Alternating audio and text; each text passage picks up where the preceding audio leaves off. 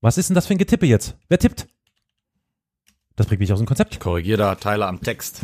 Fresse. Jetzt. Was willst du denn, Schnuckelpups? Komm doch hierher und klär das mit mir von Angesicht zu Ruhe jetzt. Angesicht. Ich muss jetzt hier, muss mich konzentrieren. Ja, ist ja gut. Ich überlege, man ja kann ich, gut. kann ich hier sowas machen? Ich kann so nicht Der arbeiten. Weihnachtsmann klopft. Fresse! Warte mal. So, also, Oh. Der Das möchte- Weihnachtsmann kommt. Das möchte ich alles als Outtake bei der letzten Folge vorne dran. Oh Gott. Ho, ho, Fresse.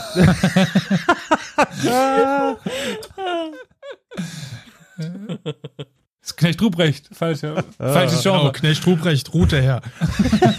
Haben Sie schon mal was von der Sperrstunde gehört? Scheiß Ruhestörung. Knecht Ruprecht, ich verlange mir eine Route.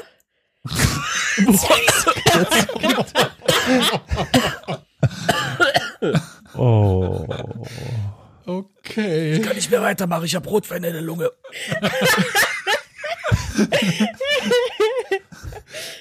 Ich muss irgendwelche Wahnvorstellungen durch Corona haben oder so. Ich werde Bärchen genannt und Das ist wie so ein komischer Und Victoria verlangt nach Traum. einer Route. Hm. oh Drogentraum. Mann. Dios mio. Ho, ho, Fresse.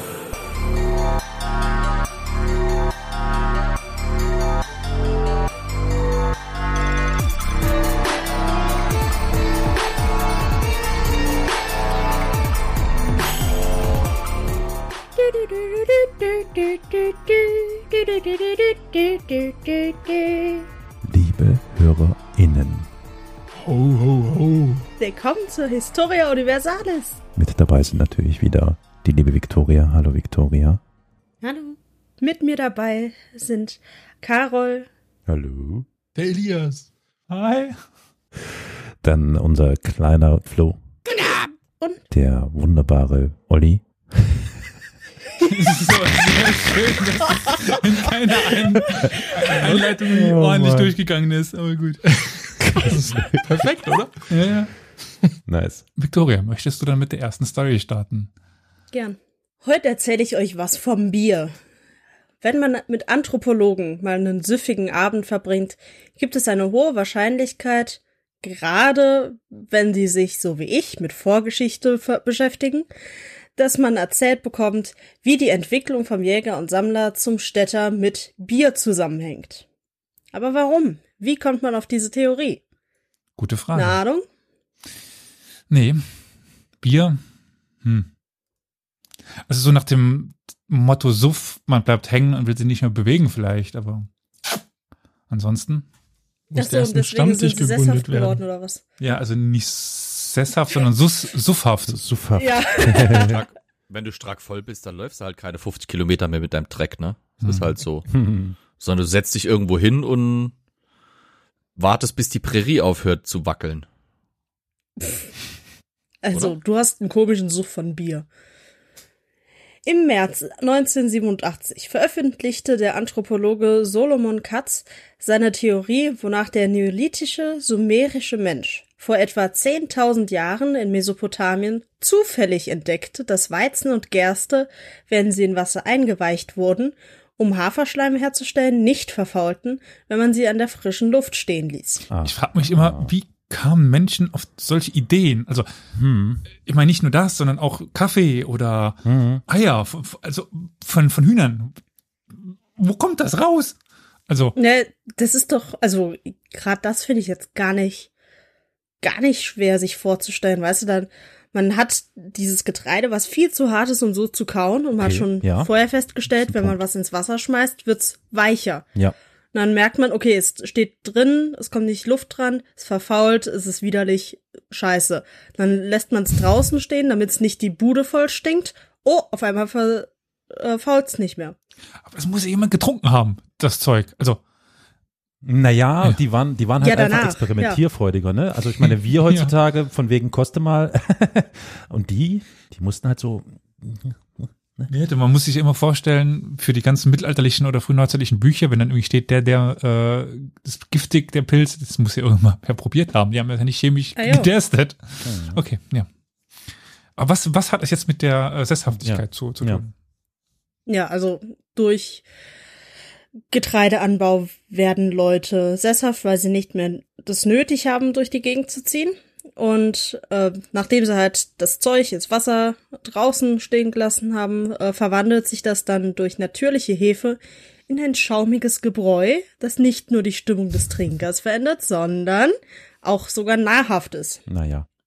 Naja, man sagt doch, so und so viel Bier ersetzende Nahrung. Hm, Ne? ja, ja, klar. Mahlzeit. Klar, der klassische Ja, Sophie-Spruch, ja. Ja. Und äh, eben jener Katz stützt seine Theorie unter anderem auf die Entdeckung, dass das früheste Rezept, das in der sumerischen Kultur gefunden wurde, eins für Bier ist. Weißt du, sch- kaum schreiben Leute irgendetwas, entwickeln die Schrift, schreiben sie erstmal auf, wie man Bier macht. Passt doch. Das erklärt den Untergang der Menschheit. Hm, Aber die, den Untergang mit Stil und Charme. exakt. Gut, Stimmungs, stimmungsaufgehellt sozusagen. Mhm. Ebenso. Und ich meine, man fühlt sich halt gut, wenn man Bier trinkt und deswegen nimmt Katz an, dass man deswegen umso besessener drauf ist, mehr Getreide zu bekommen, also dann wirklich sich damit zu beschäftigen, auszusäen und das wirklich anzubauen zu kultivieren eben. Und diese anfängliche Entdeckung einer stabilen Methode zur Herstellung von Alkohol war ein enormer Anreiz, diese Samen weiter zu sammeln. Weil ich meine, man kannte wahrscheinlich vorher schon Alkohol, wenn man ganz viele Früchte irgendwo gelagert hat und nicht sofort gegessen hat oder so, aber äh, das so ist halt leichter und sicherer. Also im Grunde genommen hat man angefangen, Felder anzulegen und sich drumherum niederzulassen, um besoffen zu werden. Nicht nur, aber auch. Oh. Okay. Man hat ja auch einfach das Getreide eben gegessen, ne? gemahlen, Ja. zu Brot verarbeitet, zu Haferschleim, wie das es kam dann in dem zweiten Schritt. Ja, und die, das, was übrig blieb, hat man dann halt getrunken. Ja, aber äh, Katz meint auf jeden Fall, der Einfluss von Bier wäre so hoch gewesen, dass es nicht die Nahrung äh, irgendwie gewesen wäre, sondern tatsächlich diese stimmungsaufhellende Eigenschaft des Biers, diese erhebende Wirkung, ähm, die genug Anreiz geschaffen haben, um sich niederzulassen und darauf einzulassen, nicht mehr den Tieren hinterherzugehen, die ja eigentlich eine sehr sichere Nahrungsquelle sind. Und wenn man sich die Daten anschaut, war, äh, waren die frühen Ackerbauern nicht so gesund, nicht so langlebig und nicht so sicher vor Hungersnöten wie die Jäger und Sammler. Aber besoffen. Aber besoffen. Und ich glaube, das ist auch ein gutes Endwort für diese kleine Folge. Waren es Ja. nicht auch die Ägypter, die sich haben bezahlen lassen mit Bier für den Bau der Pyramiden? Also, Habe ich auch schon mal gehört, ja. ja. Geht wahrscheinlich darum. Das ging bis, Desinfektions bis heute, wenn du dann so irgendwelchen Bauarbeitern einen Kasten Bier rumbringst, ne? Schon krass. Bis das heute. sich Das werde ich nie vergessen. Er hat, mein Onkel hat eine, eine Garage gebaut und da hat jeden Tag eine Kasten Bier und eine Flasche, zwei Flaschen äh, Jägermeister da gestanden, oder Schnaps war das. Und die haben den ganzen Tag über nichts getrunken. Aber dann, wenn die Mhm. Feierabend gemacht Mhm. haben, in der, in der Viertelstunde, 20 Minuten, bevor die nach Feierabend heimgefahren sind, ist dieser ganze Kasten und die Flasche Schnaps verdammt, verdunstet. Die war einfach weg. Die Schlagzahl, meine Fresse. Ja, die, die Geschichten, so ähnlich erzählt mein Partner auch immer, der ist ja auch Handwerker. Hm. Ja, fein. Äh, vielleicht noch ähm, die, die, die, die Warnung am Ende der Folge, liebe kleinere HörerInnen, die vielleicht noch nicht volljährig sind und im alkoholfähigen Alter, ich weiß nicht, da gibt's ja irgendwie gesetzliche Festlegung, ich weiß nicht, 16 oder so, lustigerweise, Für Bier, bitte, ja. bitte nicht nachmachen. Bitte nicht nachmachen. Nein. Ja? So, Und Erst mit n- 16. niemals trinken und danach Auto fahren. Niemals. Egal wie genau. alt ihr Erst seid. Auto fahren, dann trinken. Nie andersrum. Prost an alle. Habt eine schöne Adventszeit. Ich stelle mir auch eh, eh gerade vor, also Carol, wenn du sagst, du zündest dir deine Räucherstäbchen, du drehst dir eh nur eine Kippe. Gib's doch zu. Ja. Ja, sprach er und atmete sehr lange aus. So, warte, ich muss meine Stoppuhr wieder einschalten. Moment, Moment, Moment, Moment. Gut. Die ersten 700 Jahre der römisch-katholischen Kirche waren ziemlich kritisch. Die ersten 700? Entschuldigung bitte. Also, die sind bis heute kritisch. Ja, jetzt wieder. Okay. Weil gerade zu Beginn und auch heute gibt es genug Kontrahenten um die einzig wahre Ansicht auf den oder an dem Glauben oder über den Glauben. Also quasi die Macht, die die Kirche haben wollte, in alleinigen Anspruch, einfach die Wahrheit sagen zu können. Doch die römisch-katholische Kirche hatte einen Vorteil. Sie hat nämlich etwas, was ihnen zusätzliche Autorität gab. Aber war überhaupt alles koscher an diesem Dokument? Also es handelt sich darum, nämlich um ein besonderes Dokument, was ihre Macht und ihren Anspruch ausdrückte. Aber es war doch christlich, dann kann es doch nicht koscher sein. Gut. Ja, ja. Um seine oder ja, um die Position als geistlicher Herrscher des Kontinents in seiner Zeit oder in einer Zeit zu untermauern, in der Rom zunehmend von anderen Königreichen auch herausgefordert wurde, stützte sich der päpstliche Hof auf die sogenannte konstantinische Schenkung. Also es war ja auch lange Zeit der Streit zwischen Kaiser und Papst. Wer ist denn jetzt der Wichtigere? Wer ist denn jetzt der ja, Stellvertreter Gottes? Da hat der Kaiser auch Anspruch dran oder darauf erhoben. Einfach beide. Warum streiten? Und die konstantinische Schenkung war dann ziemlich probates Mittel.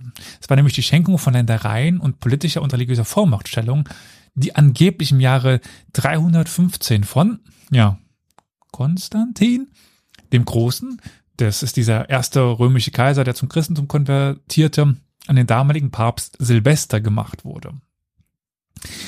Darin wurde dem Papst die Anerkennung oder den Päpsten die Anerkennung ihrer Oberhoheit in allen religiösen Angelegenheiten in den vier großen Bischofssitzen des Römischen Reichs, das ist Antiochia, Jerusalem, Alexandria und Konstantinopel übertragen.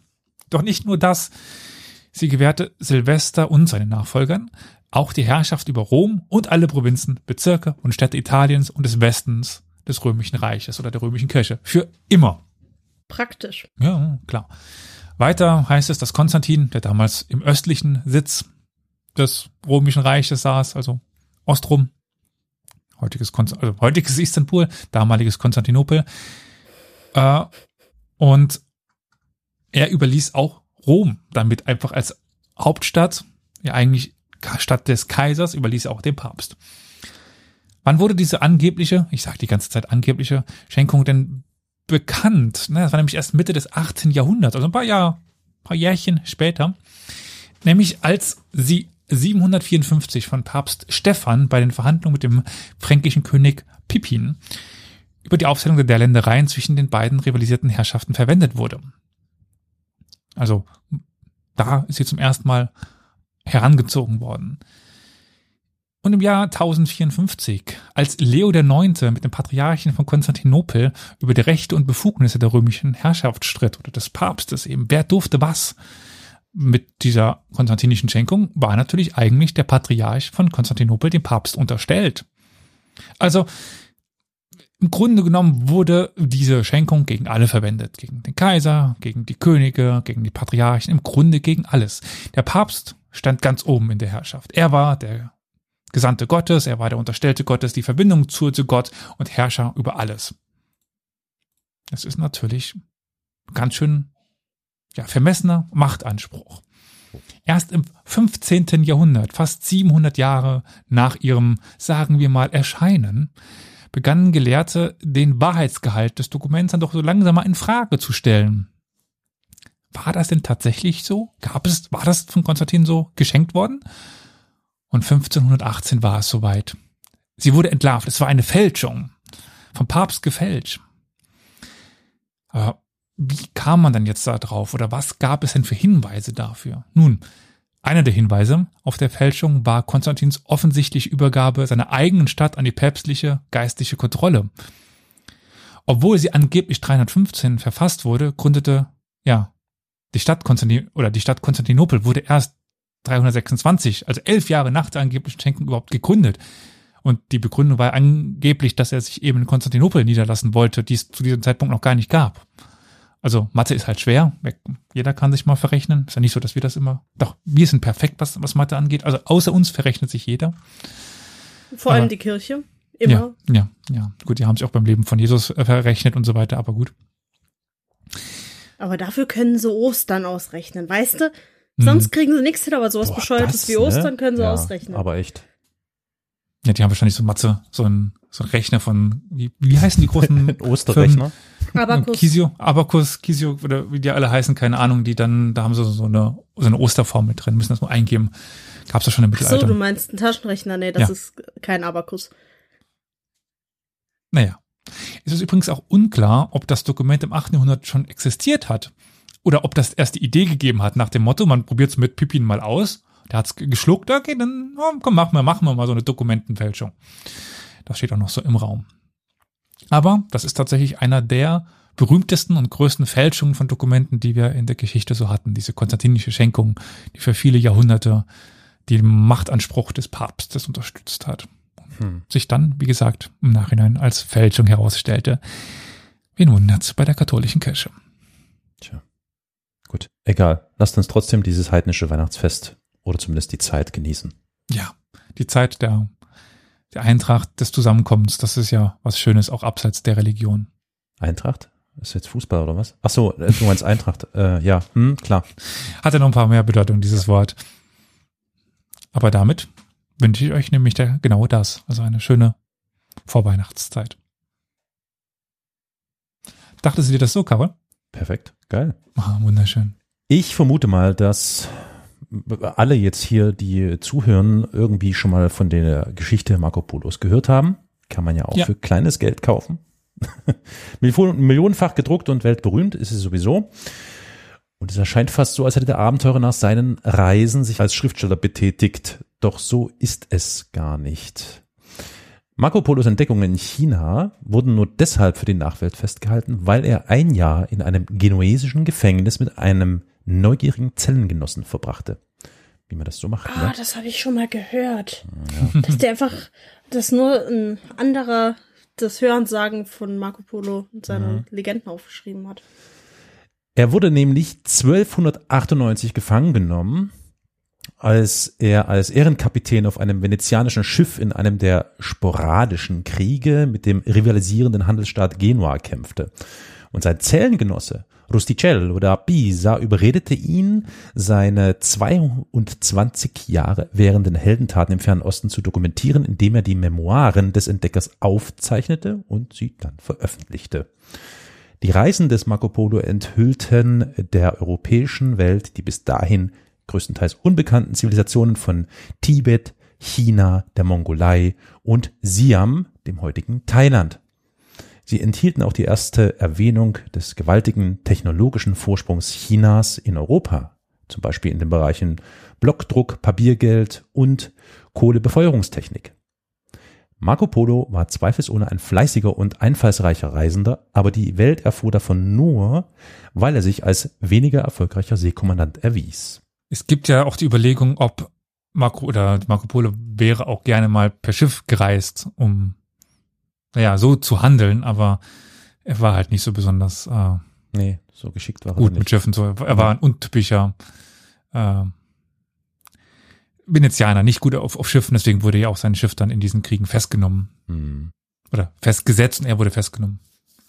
Ja, und Nelson hatte, hatte zeitlebens Seekrankheit. Das ist ja jetzt mal keine Entschuldigung. Also, Naja, als Italiener hat er sich zumindest äh, auch daran versucht, aber dafür ist er ein anderer Landsmann sehr bekannt geworden. Das war nämlich Kolumbus, der ähm, beinahe an der Entdeckung Amerikas scheiterte. Aber das wissen wir ja alles, das ist sehr bekannt. Doch wie bekam Amerika eigentlich seinen Namen? Weil zumindest Kolumbus dachte ja, dass es Indien sei. Kurz zusammengefasst. Indianer. Mhm. Liegt das an einem gefälschten Reisebericht in einem Fehler eines Kartenmachers und Kolumbus Weigerung bis zu seinem Todestag zu akzeptieren, dass er Asien nicht erreicht hatte. Fünf Jahre nach Kolumbus erster Reise wiederholte der florentinische Seefahrer Americcio Vespucci das Kunststück diesmal in das Gebiet, das heute als Südamerika bekannt ist. Er erklärte zum ersten Mal, dass es sich um einen eigenen Kontinent handelte. Er hatte nie die Absicht oder das Bestreben, die neue Welt nach sich benennen zu lassen, doch er wurde ganz zufällig damit in Verbindung gebracht. Ein Fälscher, der schnelles Geld verdienen wollte, fabrizierte Briefe, die vorgaben, Vespuccis Berichte über die von ihm entdeckten neuen Orte zu sein. Einer dieser gefälschten Briefe wurde zehn Jahre später von einem Kartografen Martin Waldseemüller entdeckt, der gerade einen neuen Atlas vorbereitete. Habt ihr schon von Waldseemüller gehört? Nope. Der klingt eher wie so ein Fußballer aus dem Niederösterreichischen, aber okay. Aber kennst du ihn, Flo? Der Name, der sagt mir was, ja. Hm. Aber Googelt Da- mal, das sind super interessante Karten. äh, das ist aber nicht die, die gerade im Moment in Freiburg äh, äh, restauriert wird, oder? Oh, du, du fragst mich jetzt Dinge. Ähm, Ja, du wirst mir Namen vor und sagst, ich soll da direkt mal drauf reagieren. Da kann ich auch fünf Fragen zurückantworten. Ne? ja, doch, recht hast du. Guck mal einfach mal. Freiburg. ähm, der ist in der Nähe von Freiburg geboren. mhm. Ja, das könnte ja Ah. dann ein Hinweis sein, nicht? Mhm. Aber ich habe tatsächlich letztens gehört, dass diese Sage, dass Amerika nach äh, Amerigo Vespucci benannt ist, gar nicht so 100 pro sicher ist, sondern dass es auch noch äh, irgendwie woanders herkommen könnte. Aber ich erinnere mich natürlich nicht an die andere Art und Weise. Das ist natürlich so eine, Ge- ja, nicht so ganz hundertprozentig klar, wer jetzt von wem abgeschrieben hat und so weiter. Wir müssen das jetzt auch alles irgendwie annehmen. Aber das ist die bekannteste Story dazu. Ja. Aber da, da denke ich mir immer, wieso dann nach dem Vornamen und nicht äh, Vespucciano oder Vespuccianien. Tja. So, Freiberg, äh, Freib, Freiberg hier, Freiberg, klar. Freiburg, was ist jetzt hier? Ist was? Nee, nix. Nicht, dass ich wüsste. Gut, naja. Die restaurieren da zwar gerade eine Karte, aber die äh, st stammt nicht von dem Weiß äh, See- Waldseemüller. was haben wir? Waldseemüller, sondern von äh, Job Kornwater. Okay, den, der sagt mir wieder. Ist von nichts. 1608. Ja, nee. Hm. Ist auch nicht von Amerika, sondern vom Umfeld von von Freiburg. Also das musste, glaube ich, kein Italiener neu entdecken. Ja, Mhm. nee. Äh, eben jener Waldseemüller schrieb an den Rand seiner Darstellung der neuen Welt in lateinischer Sprache, dass sie seiner Meinung nach Americus, also der lateinischen Form von Amerigo oder Amerika benannt werden sollte, da sowohl Europa als auch Asien die weibliche Form des Namens hätten. Die Karte der neuen Welt wurde veröffentlicht und das heutige Brasilien wurde auf den Namen Americus getauft. Als der berühmte Kartograf Mercator seine ersten Karten anfertigte, hatte sich die Bezeichnung auf den gesamten Kontinent sowohl im Norden als auch im Süden ausgebreitet. Zu diesem Zeitpunkt war Vespucci bereits tot, ohne zu wissen, dass er einer ganz neuen Welt seinen Namen gegeben hatte.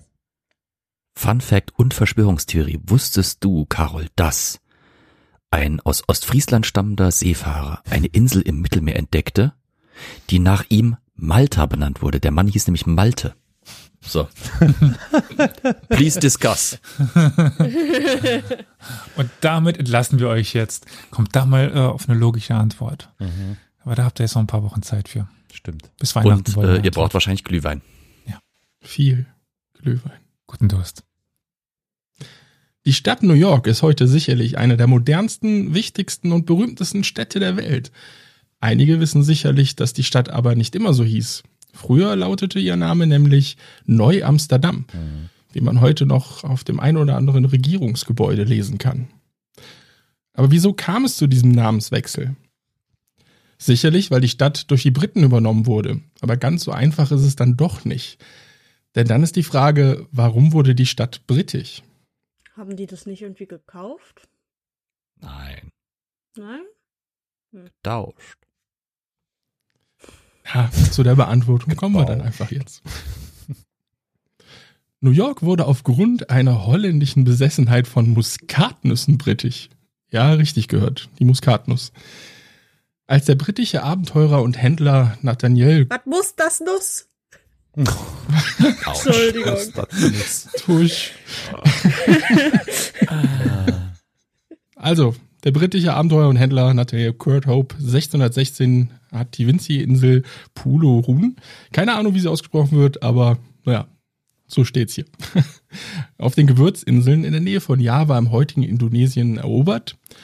Und da brach er das holländische Monopol in diesem Gebiet und den lukrativen Gewürzhandel, der gigantische Gewinne einbrachte. Muskatnuss, die dort für einen Pfennig gekauft wurde, konnte in Europa für das 600-fache verkauft werden. Scheiße, Das ist ja fast wie NFT. Nette Gewinnspanne. Aber nur fast. Die Niederländer eroberten Pulorun nur vier Jahre später zurück, aber nicht bevor Kurt Hope die Häuptlinge der Insel dazu gebracht hatte, einen formellen Bündnisvertrag mit Großbritannien zu unterzeichnen.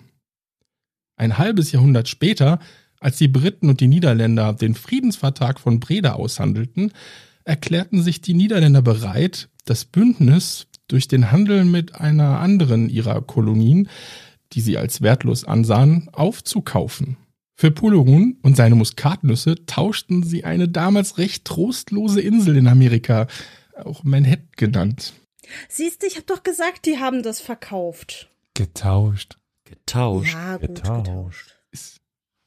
Das ist auch nur ein Ist ein Verkaufen Unterschied. und dann äh, kaufen. Du kannst ja mal in den Ja, Laden nee, gehen und sagen, so das ja ich hätte nicht. gerne was getauscht.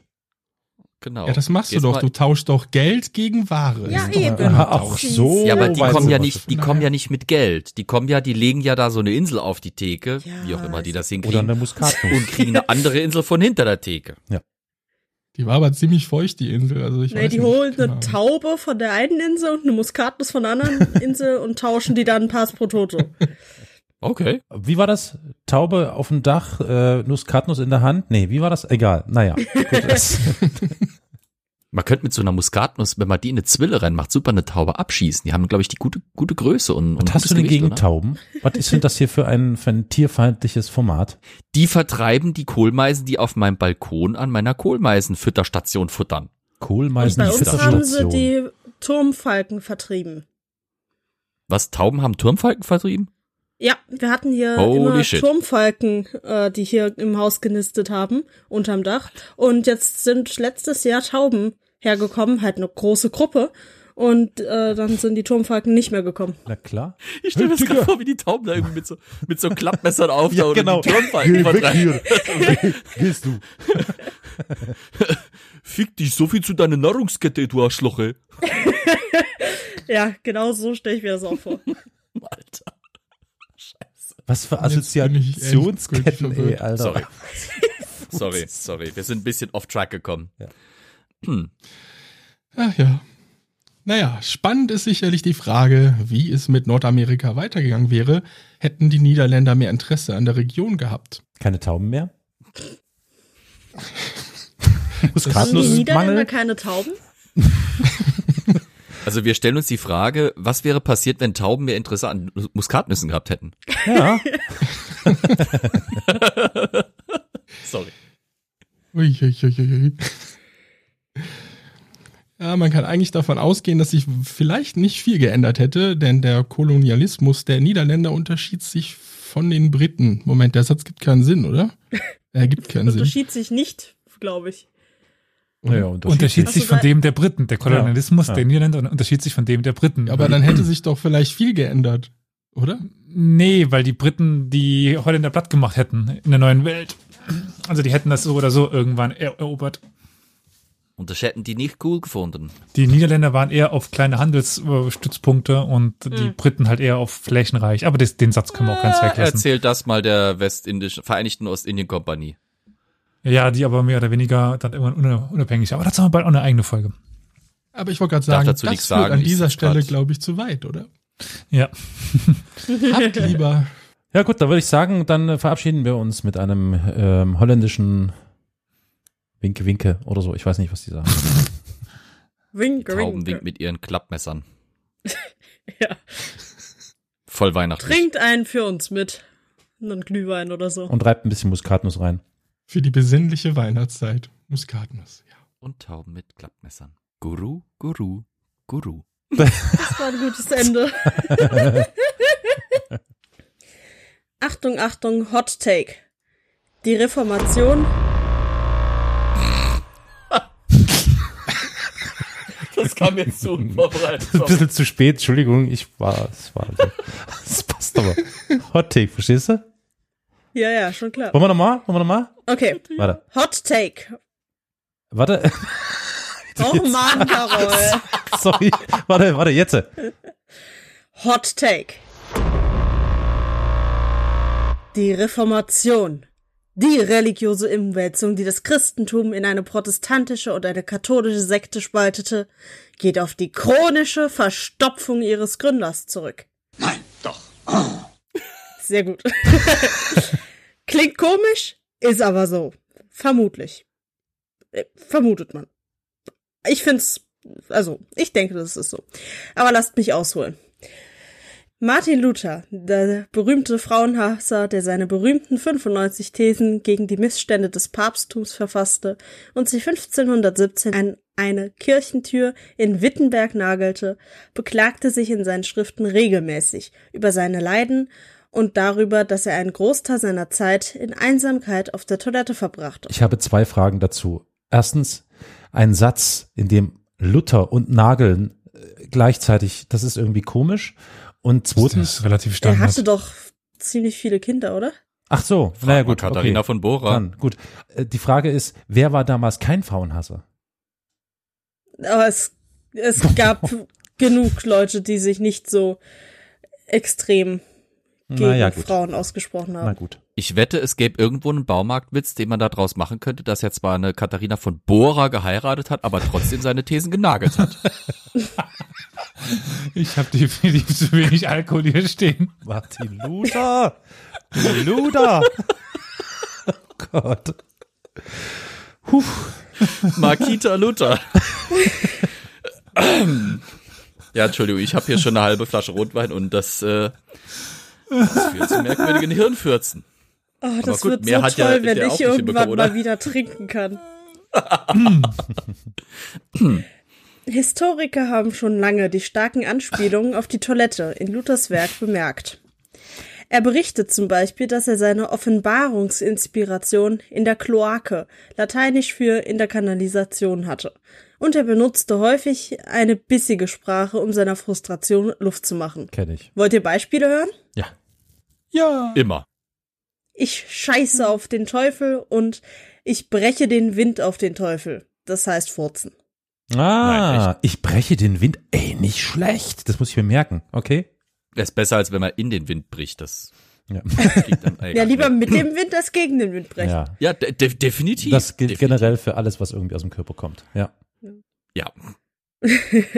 Aber ich meine, wundert eigentlich auch nicht, dass er so viel Zeit auf dem Pott verbracht hat, weil man ja auch so viel be weiß, dass der so viel gefressen hat und so übergewichtig war und so. Hm.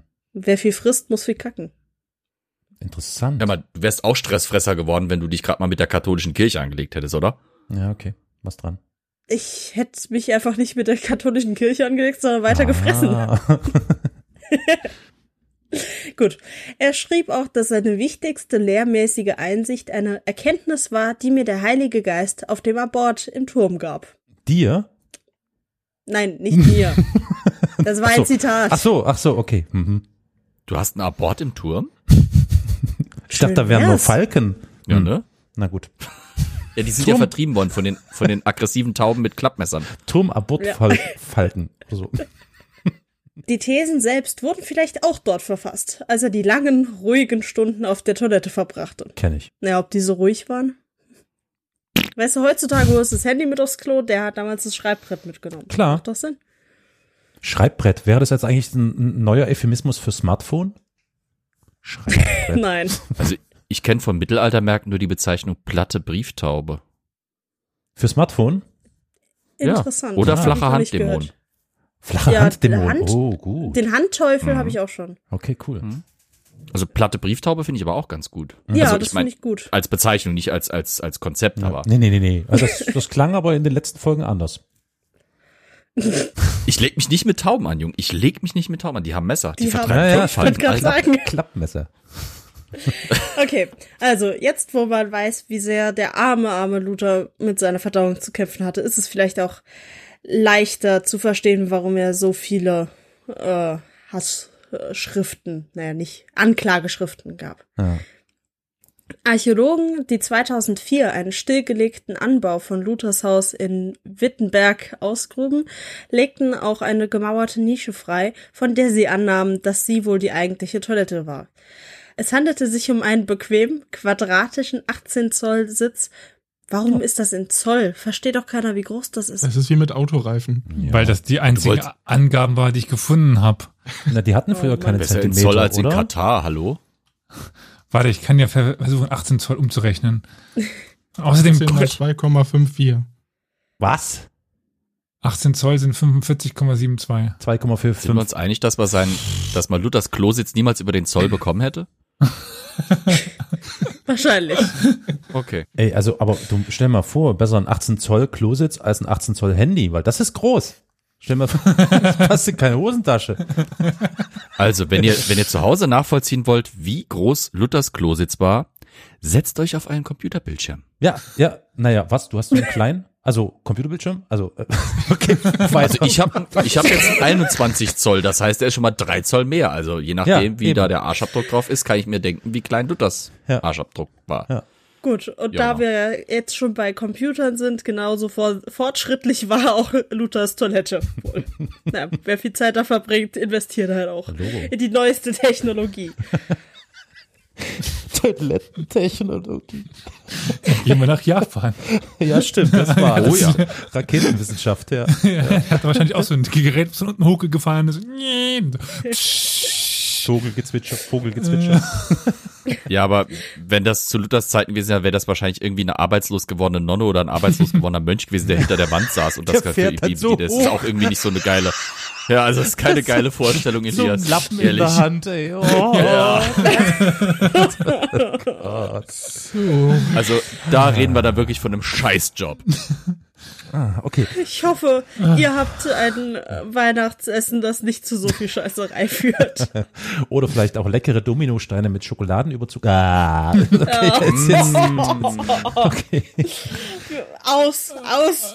Wir beenden es hier, wir machen besinnliche Weihnachtsfolgen und dann sowas. Niemals. Das ist ein heidnisches Wir Fest. entschuldigen uns jetzt übrigens auch pauschal schon mal bei der Konfiserie in Wittenberg, die ihre Schokoladenspezialitäten ab jetzt nicht mehr anbieten kann. Es tut uns wirklich leid. Schöne Weihnachten. Tschüss. Tschüss. Kontenance, ja. Ich brauche mehr Rotwein. Es wäre dann einmal Zeit für eine Episode Was wäre wenn? W, W, W. Nein!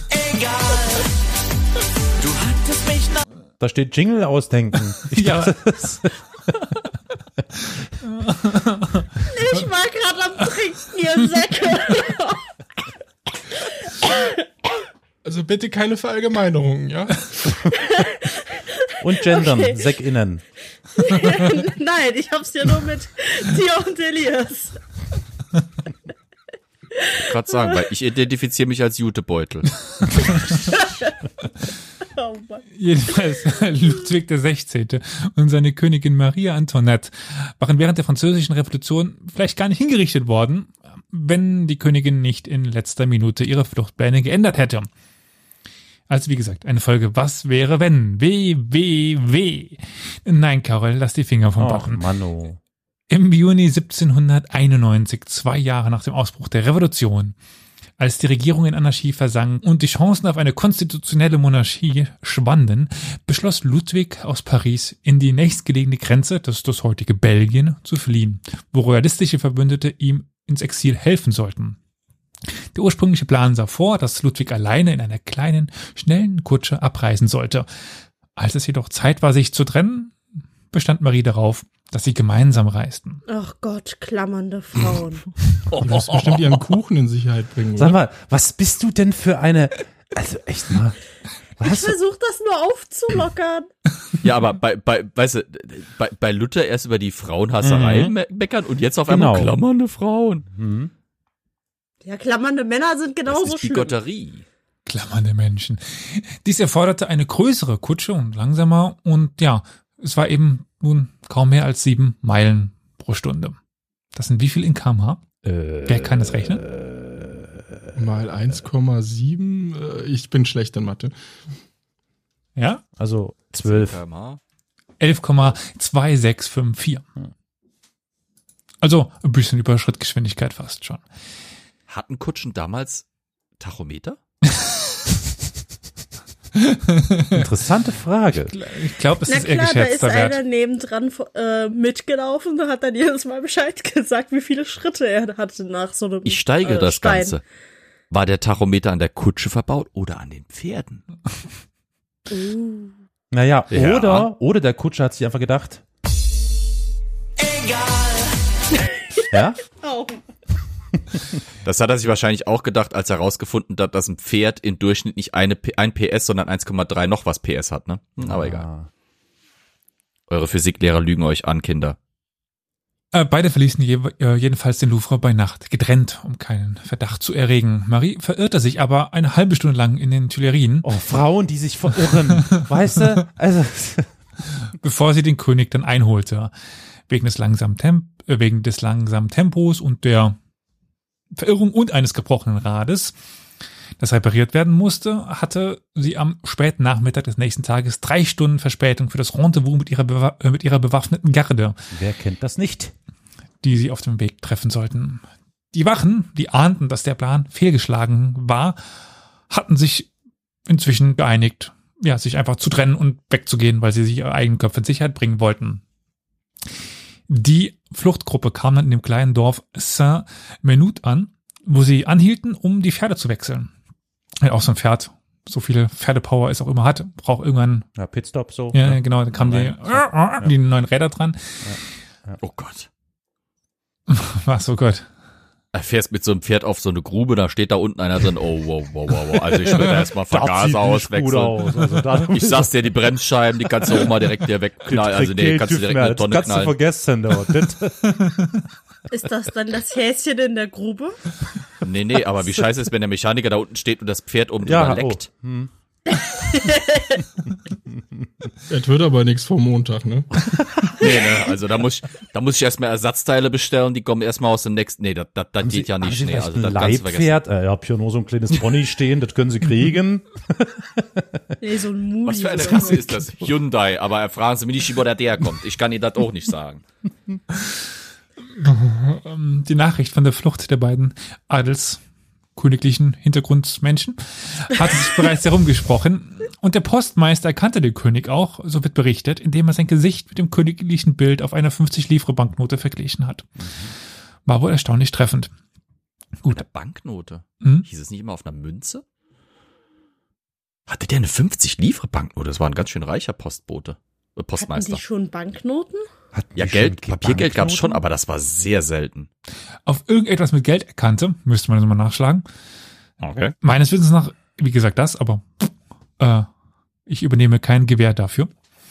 Das Gewehr hatte vielleicht dann der Postmeister. Das haben die Tauben. Nee, die haben Klappmesser. Nee, dem Klappmesser. Ja. Ach so, stimmt. Ja, sorry. Ja, okay. Ich werde in meinem eigenen Narrativ äh, inkonsistent. Jedenfalls warnten dann die Behörden die nächstgrößere Stadt, dass nun bald hier der König kommen sollte. Und das Königspaar wurde dort nur 25 Meilen.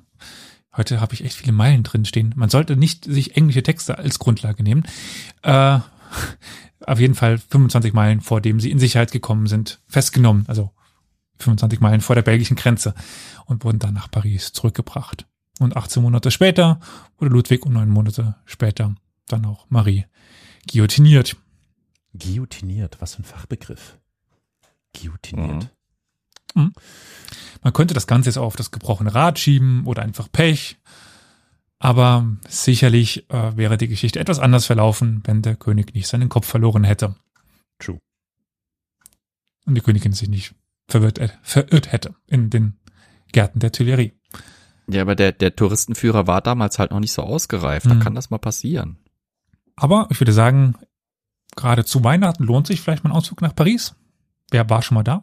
Lasst uns wissen. Wer kann sich sowas denn noch leisten Ja. in der heutigen? Inflationären Lage, wirklich. Ein Cambridge-Professor stellte im Jahr 2000 die Theorie auf, dass die industrielle Revolution Ende des 18. Jahrhunderts in Großbritannien und nicht irgendwo anders ihren Anfang nahm, weil die Briten für eines bekannt sind. Sie sind für vieles bekannt, aber das spare ich jetzt, sondern für eine Sache auch, nämlich Tee zu trinken. Das wäre der Grund, warum die industrielle Revolution auf der Insel gestartet ist. Nun trinken auch andere Nationen Tee, die Inder zum Beispiel.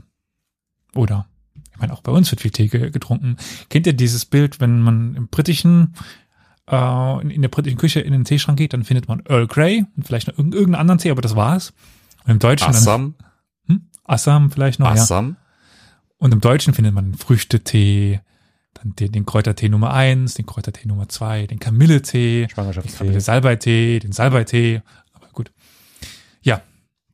Also wenn man schwarzen oder grünen Tee mag, kommt man, auf das sicherlich, äh, kommt man sicherlich auf der Insel gut zurecht, würde ich mal behaupten.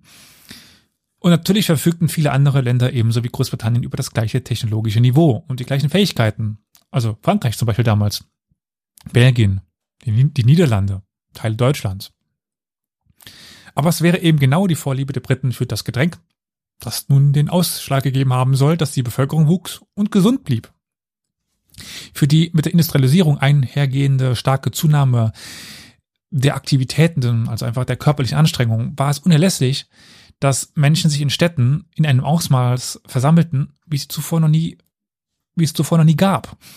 Die großen, ja, dann irgendwann später Millionenstädte äh, Großbritanniens oder dann eben Zehntausend, Hunderttausender Städte, das war der Motor der Revolution, der industriellen. Und wenn sich in der Vergangenheit Bevölkerungen zusammengeballt hatten, wurde in der Regel, ja, das Ganze dann sehr schnell ausgebremst durch die Ausbreitung von Krankheiten. Merkwürdigerweise ging in Großbritannien aber die Kindersterblichkeit und auch die Zahl der Stadtkrankheiten, insbesondere der durch das Wasser übertragenen Krankheiten wie Ruhr, stetig zurück. Warum? Also, Alan McFarlane, das ist jener Professor, ging davon aus, dass Tee, das ja in abgekochtem Wasser getrunken wird, eben dafür sorgt, dass sich die Krankheiten nicht ausbreiten, weil die krankheitsübertragenden Bakterien abgetötet wurden, eben anders als wenn man normales Wasser trinkt. Und Tein oder das ähm, der enthaltene Stoff im Tee hat eine antiseptische Wirkung. Dementsprechend super gesund, macht auch die Muttermilch gesünder und stärkt die Kinder. Da keine andere Nation Tee in einem solchen Ausmaß trank wie die Briten, ja, wäre das die Grundlage für die industrielle Revolution, die eben nun hier und nirgendwo anders stattgefunden hatte. Naja, das ist, äh, was soll ich sagen? Ich bleib bei Kaffee. Das ist äh, Krebsprävention, habe ich irgendwo mal gelesen. Super, alles super gesund und cool und so. Tee. Ich trinke einfach beides. Ist langweilig. Langweiliges Getränk. Ich bin auch nicht so hundertprozentig überzeugt. Also ich glaube, Millionen Cholera-Tote würden jetzt wahrscheinlich auch mit verschränkten Armen und kopfschüttelnd an der. Himmelspforte stehen und sagen, also äh, das ist jetzt doch ein bisschen weit hergeholt. Und ja, bei mir sprechen Londoner, wenn sie Deutsch sprechen, mit Berliner Akzent. Ja, besser wie bei mir, wenn wir wahrscheinlich wieder Sächsisch sprechen. Ich finde den Londoner und den Berliner Humor sehr ähnlich in ihrer Schnottrigkeit. Ich äh, suche dir gerne die Adresse von äh, Professor Robert McFarlane raus. Kannst ihm schreiben. Ja. Muss ich mir da mit ihm ein Battle liefern oder was? Ein Teebettel. Oh, das würde ich gerne sehen. Kloppen uns einfach mit Teebeuteln, bis einer aufgibt oder was? Also wenn er ein richtiger Brite ist, dann trinkt er den Tee ja nicht aus Beuteln, sondern den losen Tee. Oh, guter Punkt, guter Punkt. Auch darüber könnte ich mich mit dir äh, wunderbar streiten, weil was ich da alles in London erlebt habe. Aber egal, was soll's. Ja, egal, Leute. Trinkt einfach ein Teechen in Ruhe oder ein Käffchen oder so. Auf jeden Fall lasst euch die dunkle Weihnachtsvorzeit, Vorweihnachtszeit, wie auch immer, nicht äh, zu dunkel werden. Ihr habt ja glücklicherweise unseren Adventskalender. Auch morgen wieder. Tja, dann bin wohl ich dran. Die derzeitige Linie der britischen Königsfamilie, also das Haus von Sachsen, Coburg und Gotha, das sich inzwischen Windsor nennt, würde heute nicht regieren, wenn es nicht die seltsamsten Windungen des Schicksals gegeben hätte. Meinst du Darmwindungen? Auch. Definitiv Ah. mit falschen Darmwindungen ist kein Königshaus zu machen, aber egal. Ähm, die letzte Stuart-Königin, Anne, die 1702 Königin wurde, war von ihrer Heirat im Jahr 1683 bis ums Jahr 1700 jedes Jahr ihres Lebens schwanger, teilweise sogar zweifach. Also nacheinander, nicht gleichzeitig. Die hat ganz schön geworfen. 19 Uiuiui. Absolut. 19 Mal ging es für sie in den historischen Vorläufer des Kreissaals, was wahrscheinlich bei ihr aufgrund der damaligen Bedingungen einfach nur ihr Schlafgemach war, aber was soll's.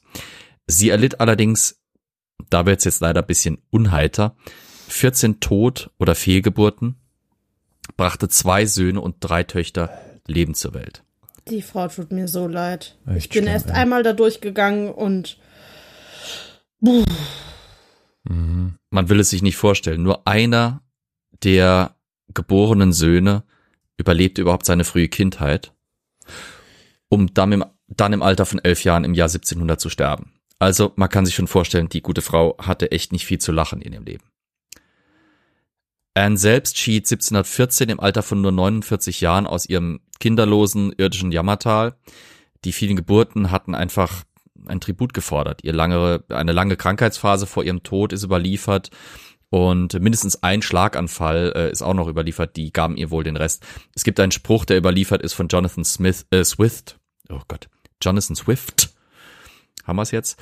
Uh, I believe sleep was never more welcome to a weary traveler than death was to her. Also so nach dem Motto, selbst ein müder Wanderer äh, hätte Schlaf niemals so willkommen geheißen wie Queen Anne Mhm. ihren Tod. Mhm. Blöd war, dass sie halt durch ihr, naja, sexintensives, aber kinderarmes Leben keine direkten Erben hatte.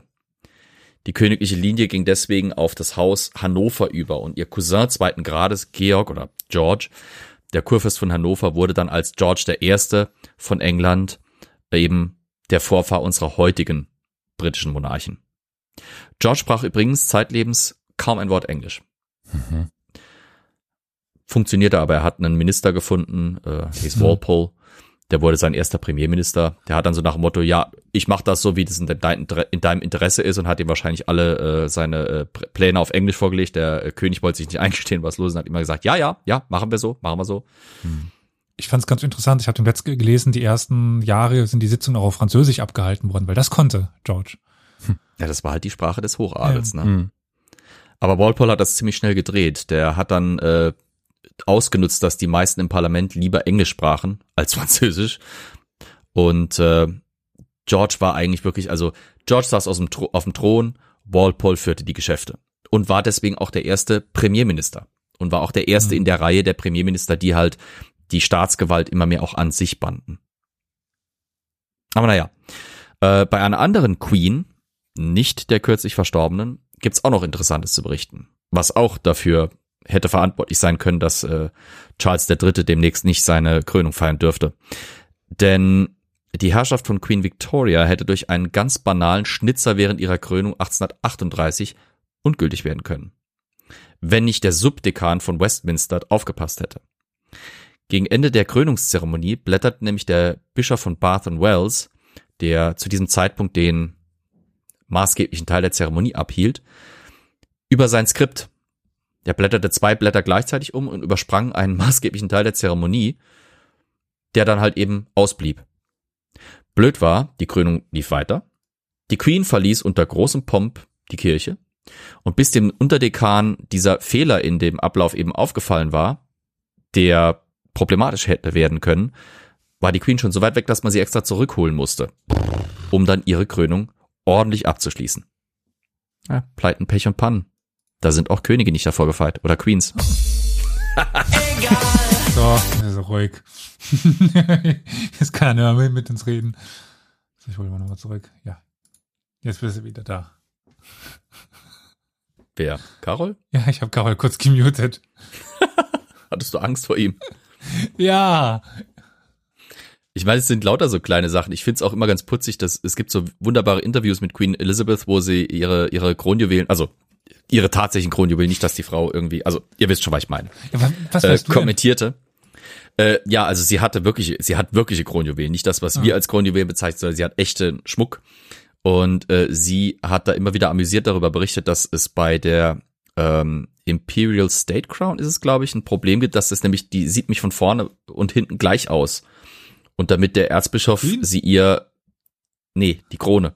Ah, Aber damit der Erzbischof ihr die Krone richtig bei der Krönung aufsetzen konnte, hat er angeblich damals einen kleinen, so wie, so wie so eine Art Post-it auf die Krone geklebt oder einen Faden dran gehängt, damit er wusste, wo ist jetzt vorne und wo ist hinten. Aber naja, sei es drum. Krönungen sind ein spaßiges Business, wir werden es demnächst im Fernsehen sehen. Hm. Also nächstes Jahr. Und bis dahin könnt ihr uns weiter zuhören bei unseren Adventsfolgen. Aber nächstes Mal geht's mit einem anderen Thema weiter. So. Schön die Decke auf eure Knie gelegt, ein heißes Schälchen Kakao mit Schlagsahne in der Hand. Es ist ja schon dunkel draußen, nicht? Und ich erzähle heute eine Geschichte, die davon handelt, wie zwei Fehlladungen einer Pistole die Geschichte maßgeblich prägten. Und einem Menschen das Leben retteten, aber tausenden anderen hingegen das Leben kostete, also zumindest indirekt. Robert Clive, der Begründer des britischen Imperiums in Indien und einer der dynamischsten militärischen und politischen Führer der Geschichte, versuchte 1744 im Alter von nur 19 Jahren, wenige Wochen nach seiner Ankunft in Indien, sich wegen seiner Schulden zu erschießen. Es gelang ihm aber nicht, da seine Pistole zweimal fehlzündete. Es wird berichtet, dass er verkündete, es scheint, dass ich zu etwas bestimmt bin. Ich werde leben. Er stieg zum Befehlshaber der Armee der Ostindien Company auf und gewann später die entscheidende Schlacht von Plassey, die große Teile Indiens unter britische Kontrolle brachte, die französischen Ambitionen auf ein indisches Imperium vereitelte und den Grundstein für das britische Raj legte. Schließlich wurde er sogar Gouverneur von Bengalen. Spätestens jetzt hatte er keine Geldprobleme mehr, häufte er doch persönliches Vermögen an, das nach heutigem Wert auf 4,5 Milliarden Pfund geschätzt wird und das alles in allem in einer Karriere, die abgesehen von Unterbrechungen in England nur knapp zwölf Jahre dauerte. Mit 42 ging er in den Ruhestand, mit 49 war er tot. Ein langes Leben war ihm nicht beschert. Indien sollte Kronkolonie werden und lange durch das Empire ausgebeutet werden. Was so zwei Fehlschüsse ausmachen können, ne? Tja. Wäre die Frage, ob ein anderer Be Befehlshaber die Schlacht verloren hätte. Vielleicht wäre dann die Kronkolonie des britischen Raj vielleicht gar nicht Raj, sondern Raj oder so, wäre zu Frankreich gehörend. Hm. Dann würden die heute, äh, stellt euch mal, mal vor, die ganzen Inder heute mit französischem Akzent dann die, die YouTube-Videos machen würden. Ja. I spit on your curry. Ja. It is no match for my bouillabaisse. Ah nee, das ist jetzt, na, egal. Naja. Hm. Hm. Na gut. Dann wäre Französisch vielleicht heute immer noch die Weltsprache. Wenn dann 1,3 Milliarden Inder noch Französisch sprechen würden. Was heißt, have you tried switching your PC on and off again auf Französisch? Äh, äh, äh, warte. Ja, ne?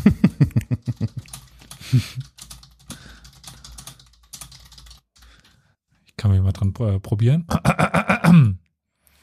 Avez-vous essayé d'allumer et d'étendre le PC? Okay. Wow, cool. Das jetzt mit einem Leute, indischen Akzent. Ja, nee. Okay, alles klar. gut. Okay. Äh, wir schenken Elias äh, an Weihnachten ein französisches Buch. Und äh, Jetzt, dann, warte, dann müsste ich jetzt hier so, ich meine, muss, im neuen Stuhl wäre schon mal gut, dann quietscht ja nicht mehr so viel, aber dann muss ich aufstehen und da hinten hinweggehen, also, hm. Wir sind übrigens gar nicht so rassistisch, wie wir manchmal wirken. Krankheiten hatten schon immer eine große Wirkung auf die Geschichte der Menschheit. Pest, Cholera, Typhus, Erkältung. Ja gut, das letzte passt jetzt nicht wirklich rein, aber irgendwie schon, zumindest für ein paar Menschen in Frankreich. Während eines Militärputsches von Louis Napoleon Bonaparte im Jahre 1851 wurden mehrere hundert Pariser massakriert, weil der General, der die Gendarmerie anführte, eine Erkältung hatte. Das Massaker sorgte dafür, dass der Staatsstreich erfolgreich war und Frankreich ein Jahr später einen weiteren Kaiser Napoleon hatte. Und das alles wegen dieser Erkältung. Aber erstmal müssen wir wieder ein bisschen ausholen. Der Neffe des ursprünglichen Bonapartes, Anführungszeichen, Louis Napoleon hatte sich 1848 nach dem Sturz der französischen Monarchie zum Präsidenten Frankreichs wählen lassen. Aber seine dynastischen Gene waren genauso stark wie die seines Onkels. Als er sich dem Ende seiner Amtszeit näherte, inszenierte er im Dezember 1851 einen Staatsstreich, um die diktatorischen Befugnisse zu übernehmen. Er hatte seinen Lieblingsgeneral Jacques Leroy de Saint-Arnaud von der Fremdenlegion aus Afrika zurückgeholt, um die Truppen bei der Sicherung von Paris anzuführen. Der Wetterumschwung von der Hitze Algeriens zum europäischen Winter bescherten Arnaud eine schreckliche Erkältung. Als er seine Truppen anführte, um sich einem Mob entgegenzustellen, der sich gegen den Staatsstreich wehrte, soll er einen Hustenanfall bekommen haben. Am Ende des Anfalls fluchte er Massacre tu, mein verdammter Husten. Der Chef der Garde verstand das als Massacre tu, also massakriert sie alle Scheiße. und griff die Menge an. Es wird angenommen, dass bis zu 800 Menschen getötet wurden. Dies war der entscheidende Moment für die Wende des Staatsstreichs und ebnete den Weg für die Machtergreifung Napoleons und seine spätere Erhebung zum Kaiser als Napoleon III. Der Grund dafür war ein falsch verstandener Fluch von Saint-Arnaud. Und übrigens auch eine Erkältung kann also dazu führen, dass Menschen sterben. Also, wie man sieht. Damit hoffen wir, dass ihr euch in der Vorweihnachtszeit keine Erkältung einfangt. Ja? Hätte ein Schweizer Geschäftsmann von der Bürokratie Napoleons einen effizienteren Kundendienst erhalten, hätte es vielleicht nie das Rote Kreuz gegeben. Wir sind übrigens bei Napoleon dem Dritten, also nicht dem Napoleon, sondern dem kleineren, also unwichtigeren, späteren, unbekannteren, den dritten halt. Die Idee für die Organisation entstand nach einem napoleonischen Massaker in der Schlacht von Solferino im Juni 1859, als der Kaiser einen Expansionskrieg gegen die österreichische Kontrolle über die kleineren Staaten Norditaliens führte. Es war ein reiner Zufall, dass Jean-Henri Dunant sich ebenfalls nach Solferino begab, um den Kaiser persönlich um Hilfe bei der Aushandlung von Konzessionsbedingungen für sein Unternehmen zu bitten. Er hatte zuvor monatelang vergeblich versucht, die Angelegenheit mit den Beamten in Paris zu klären. Dunant traf am Abend des Tages der Schlacht ein, wurde Zeuge der schrecklichen Folgen eines modernen Krieges. Etwa 30.000 Soldaten waren tot oder verwundet und es gab keinerlei medizinische Einrichtungen, um ihnen zu helfen. Entsetzt organisierte Dunant die Bürger der Stadt, um provisorische Krankenhäuser einzurichten und kaufte mit seinem eigenen Geld Medikamente. Er legte Wert auf eine neutrale Haltung, um beiden Seiten ohne Vetternwirtschaft zu helfen, was zum Markenzeichen der Organisation werden sollte, die er nach seiner Rückkehr nach Genf gründen sollte. Die Schrecken hatten ihn so sehr gezeichnet, dass er seine Erfahrungen aufschrieb, den Bericht 1862 aus eigener Tasche veröffentlichte und sich international engagierte. Im Februar 1863 berief er in Genf die erste Sitzung des Internationalen Komitees vom Roten Kreuz ein, das zum Hauptsitz der weltweiten Bemühungen um die Linderungen des Kriegsleids werden sollte. Im folgenden Jahr erarbeitete das Rote Kreuz die erste Genfer Konvention über die Behandlung von Kriegsverwundeten. Dunant wählte den Namen und das Symbol der Organisation, indem er einfach die Farben seiner eigenen Nationalflagge umkehrte. Er widmete den Rest seines Lebens der Sache und erhielt 1901, neun Jahre vor seinem Tod, den ersten Friedensnobelpreis. Ach, ist das eine traurige, dramatische, aber doch erhebende Geschichte, finde ich. Und sehr, sehr wichtig für alles, was dann später folgte. Mhm. Das Rote Kreuz ist ja heute also so Ja. allgegenwärtig und man Ja. vergisst dann doch oft, wie es entstanden ist. So gedenken wir dem Roten Kreuz auch in der Vorweihnachtszeit. Eine der größten Umweltkatastrophen aller Zeiten entstand, weil ein Jäger seinen Zeitvertreib vermisste. So oder so ähnlich könnte man sich wohl eine Bildüberschrift über unsere Geschichte vorstellen. Thomas Austin, ein Siedler im australischen Bundesstaat Victoria, setzte 1859 24 Kaninchen auf seinem Landgut Winchelsea in der Nähe von Melbourne aus, mit verheerenden Folgen oder vielleicht verhoppelnden Folgen. Da es keine natürlichen Raubtiere gab, hatten sie sich innerhalb von zehn Jahren so stark vermehrt, dass angeblich jährlich mehr als zwei Millionen Tiere gefangen werden konnten, ohne dass dies Auswirkungen auf ihre Zahl hatte. Es war die schnellste Ausbreitung aller Säugetiere in der Geschichte. Um 1950 gab es schätzungsweise 600 Millionen Kaninchen in Australien, die das Land plagten. Durch ein Ausrottungsprogramm, bei dem absichtlich Myxomatose freigesetzt wurde, konnte die Zahl der Kaninchen auf 100 Millionen reduziert werden, doch es entwickelte sich bald eine Immunität. Man geht heute davon aus, dass die Zahl wieder auf über 300 Millionen angestiegen ist. Die Auswirkungen auf die australische Ökologie waren verheerend. Ein Achtel aller Säugetierarten des Kontinents ist inzwischen ausgestorben, wobei die Kaninchen die Hauptursache sind. Die australische Regierung schätzt den jährlichen Schaden für die Ernte und die Produktion auf etwa 600 Millionen Dollar. Und das alles, weil Thomas Austin Kaninchen jagen wollte. Und trotz dass man sagt, dass einen in Australien alles umbringen möchte. Ein ebenso bizarres und kostspieliges ökologisches Erbe, das aus einer Geste kleiner Absichten resultiert, ist das Vorkommen des gemeinen Staren in Nordamerika. Er kam dank eines exzentrischen Shakespeare-Besessenen aus dem 19. Jahrhundert, der es sich zur Aufgabe gemacht hatte, jeden in Shakespeares Stücken erwähnten Vogel in Amerika einzuführen. Eugene Shefflin, ein wohlhabender Arzneimittelfabrikant, setzte in den frühen 1890er Jahren nur 100 Stare im New York äh, Central Park aus. Innerhalb von 50 Jahren hatten sie sich über die gesamten Vereinigten Staaten ausgebreitet. Heute schätzt man ihre Zahl auf mindestens 200 Millionen. Da sie in der Lage sind, täglich das ein- bis zweifache ihres eigenen Gewichts zu fressen, werden sie von den Getreidebauern. Dann musst du ein Fliegengewicht gewesen sein, als du damit angefangen hast. Ja. Ja, also weil die so viel futtern, werden sie von den Getreidebauern als Aasfresser betrachtet. Ornithologen, also Vogelmenschen, machen sie dafür Vogeln. verantwortlich, dass einige einheimische Arten wie der Blaumeisenvogel und der Specht vom Aussterben bedroht sind.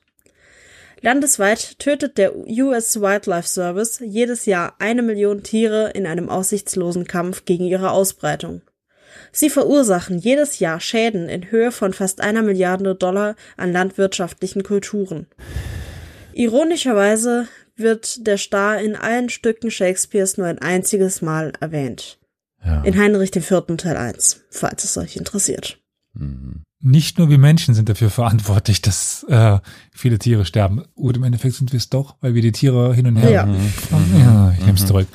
Ja, aber da denke ich mir, warum dann nicht für den Verzehr jagen? Hast du schon mal, Ja, das hast du schon mal einen Star gegessen oder eine Blaumeise? Ja, bei ein Kaninchen. Also aber Ja. Also gerade Kaninchen. Kaninchen. Könnte man super gut essen und ja gut, Star ist halt nicht viel dran, aber Vielleicht will man das trotzdem. ja auch gar nicht. Vielleicht ist man ja Starre auch übers Feuer, Vegetarierin oder Veganerin. Ja, aber die. Tiere sind sowieso eine Plage und zerstören die Ökologie. Sie müssen sowieso getötet werden. Dann kann man auch wenigstens noch sie nicht umsonst töten. Weißt du, was ich meine? Fleisch. Australien. Ich guck mal gerade. Ja, naja. Ja, Ich, ich finde halt, ansonsten ist, es, ist der Tod sinnlos und einfach eine Verschwendung von Leben. Leben. Verzichtet auf das Material. grobe Fleisch. Esst mehr Karnickel. Ja, ich meine, dafür müssen dann keine Schweine in Mini-Stellen irgendwie aufgezogen und geschlachtet werden, die Stimmt, bei Kaninchen kein einziges Mal das Licht gesehen haben. Mhm. Ne? Das Problem, glaube ich, was ich gerade auf die Schnelle äh, ergoogeln konnte, ist, dass auch in Australien jedes Fleisch, was auf den freien Markt kommt, muss von einem Veterinär untersucht werden, weshalb normalerweise nur von Fleischfarmen das kommt und nicht aus der freien Jagd. Und aus der, aus der freien Jagd ist es deswegen sehr, sehr teuer. Hm. Also es lohnt sich quasi nicht, außer man macht es quasi inoffiziell für den eigenen Jagdspaß und dann muss man eine Ja. Jagdlizenz haben und so weiter. Ja, okay. Aber das wäre halt so eine Lösung, die mir ad hoc einfallen würde. Man äh, Part zwei Probleme mit einer Klappe geschlagen. Also ich glaube, du darfst in Australien Kaninchen jagen. Ich glaube nicht, dass sie unter Tierschutz stehen. Ich glaube auch nicht. Ja, man könnte jetzt natürlich die Kaninchen nehmen und mit einem Kaninchen gleich zwei Vogelarten schlagen, aber das ist auch. Ja, gut. Oder man importiert noch einen Jäger von Kaninchen, aber dann hat man wahrscheinlich irgendwann eine Fuchsplage. ja, ja, ja, ja. Nee, man muss einfach äh, die, wie war das, die Kaninchenfalle von äh, Herricht Preil, Herricht und Preil ausprobieren. Du kennst Herricht und Kanin- Preil, Preil und Herricht? Ja, kenne ich. Und mit dem Hasenpfeffer. Okay. Du meinst aber jetzt nicht Mückentötulin, weil das ist was anderes. Nee, ich meine nicht Ah, ja. Okay, ich mein, meine den Hasenpfeffer, wo man etwas Pfeffer auf einen Stein legt und dann, oder nee, Salat, dann ein bisschen Pfeffer drauf, dann kommt der Hase angehoppelt, riecht den Pfeffer, muss niesen und schlägt sich da äh, durch das Den Niesen Kopf, den Kopf ja, am Stein genau. auf und dann kann man das einfach einsammeln. Das ist eigentlich ziemlich simpel, ja? Ja. Ich habe keine Ahnung, von was ihr redet, Ja. aber ich sag mal nach. Ja, Währenddessen würde ich genau, sagen, Ja. habt Esst eine schön. gute Zeit. Kaninchenbraten. Oh, so zu Weihnachten Kaninchen. Oh. Willkommen zurück. Und nein, Caro, lass den Finger vom Knopf einer neuen Folge. W, W, W. Was wäre wenn? Nein, ich lasse den Finger nicht vom Knopf. Aber der Button ist Carol okay. knibbelt zurück. Ja. Der Retour. neuen Show auf und mit und von Historia Universalis. Ja. Oder so ähnlich. Naja, Wow. Nachdem wir jetzt die letzten Male schon die Latten etwas tief gehangen haben, können wir aber direkt zu unserer Geschichte für heute gehen, oder? Hm. Es geht um Alaska. Und zwar den Kauf von Alaska, beziehungsweise den Verkauf. Also kommt auf die Perspektive an. Also Verkauf von Russland und Kauf von den USA. Von Alaska 1867. Das erwies sich als eines der besten Geschäfte, die die Vereinigten Staaten jemals gemacht haben. Ich denke, die Geschichte an sich ist aber relativ bekannt, oder? Klar. Bei einem Preis von weniger als zwei Cent pro Acre hat das riesige Land seither Schätze im Wert von Milliarden von Dollar ja, in Form von wertvollen Mineralien und Öl eingebracht. Doch zunächst wurde das Geschäft von amerikanischen Politikern belächelt und der Kongress war kaum bereit, die erforderlichen Mittel bereitzustellen. Auch im Bezug auf das Ziel, das Amerika mit seinem Kauf verfolgte, erwies es sich als völliger Fehlschlag. Also es war eigentlich ja nicht gedacht, um dort Öl zu finden. Hm. Der US-Außenminister William Seward sah den Hauptwert des am 29. und 30. März buchstäblich über Nacht ausgehandelten Geschäfts darin, dass die Annexion Westkanadas erleichtert werden würde. Das war nämlich ein seit langer Zeit verfolgtes amerikanisches Ziel. Ja, die Amis wollten mal Kanada erobern. Also mehr oder weniger. Die antibritische Stimmung nach dem Ende des Bürgerkriegs zwei Jahre zuvor, in dem Großbritannien mit der rebellischen Konföderation sympathisiert hatte, hatte begonnen, die anti- oder die expansionistische Stimmung gegen das britische Kanada, war ja damals noch britische Kolonie, ja, zu, zu schüren, die, den Wunsch, das zu erobern von den Briten. Und der Kauf Alaskas sollte eben dort Vorbereitung treffen, um dann die Verbindung von den Vereinigten Staaten zu Kanada zu machen, über Westkanada eben. Ja, zwischen Alaska und den USA. Der Kauf Alaskas wirkt aber sogar in die entgegengesetzte Richtung.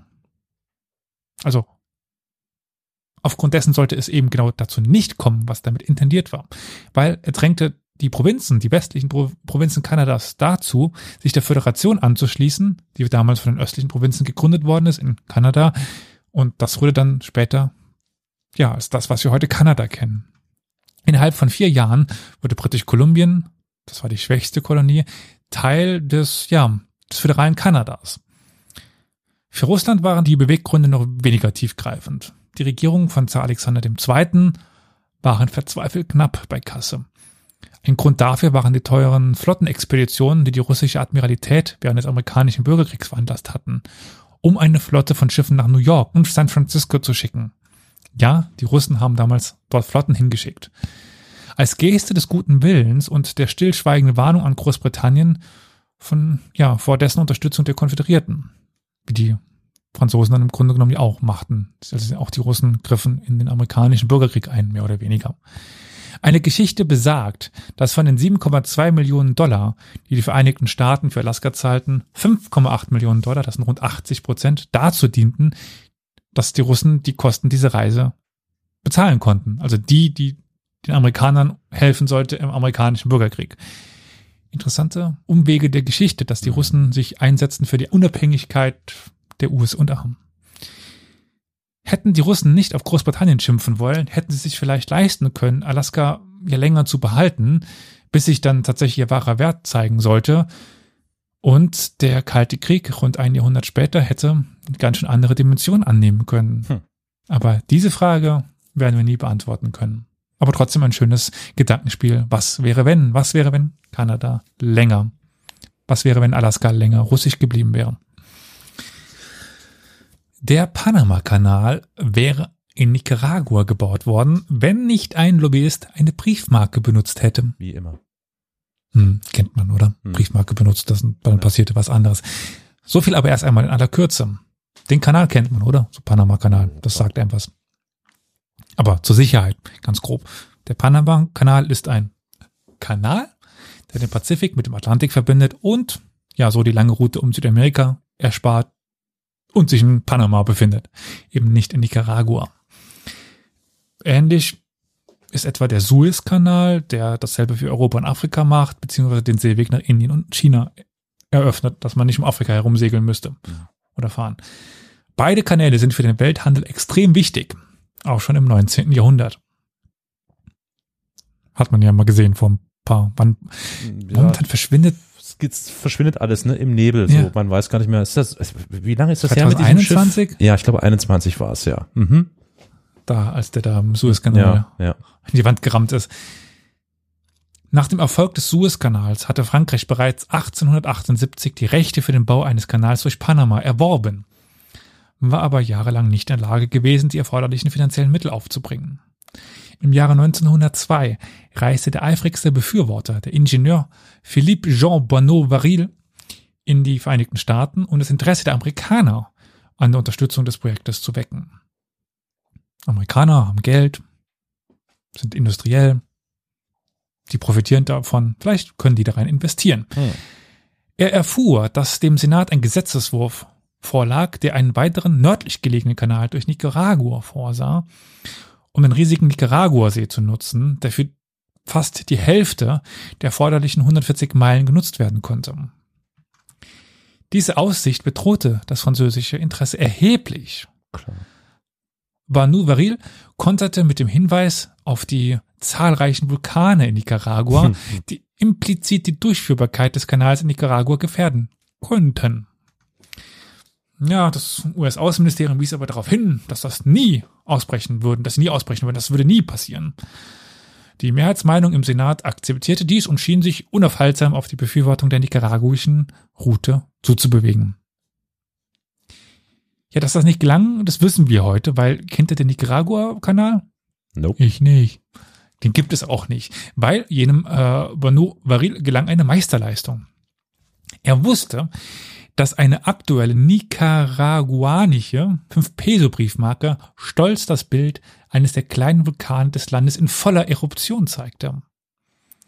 Er schrieb einen Brief an jeden Senator, Hm. auf dem er eine der Briefmarken dann setzte und fragte, ob die amerikanischen Steuerzahler bereit wären, ihre Investitionen für die Vulkane zu riskieren. Die Briefe trafen drei Tage vor der entscheidenden Abstimmung auf den Schreibtischen der Senatoren ein. Bei der Abstimmung entschieden sich der Senat mit 42 zu 34 Stimmen für Panama. Ja, der Einsatz eines einzelnen Mannes macht hier so viel aus und der Einsatz von Briefmarken.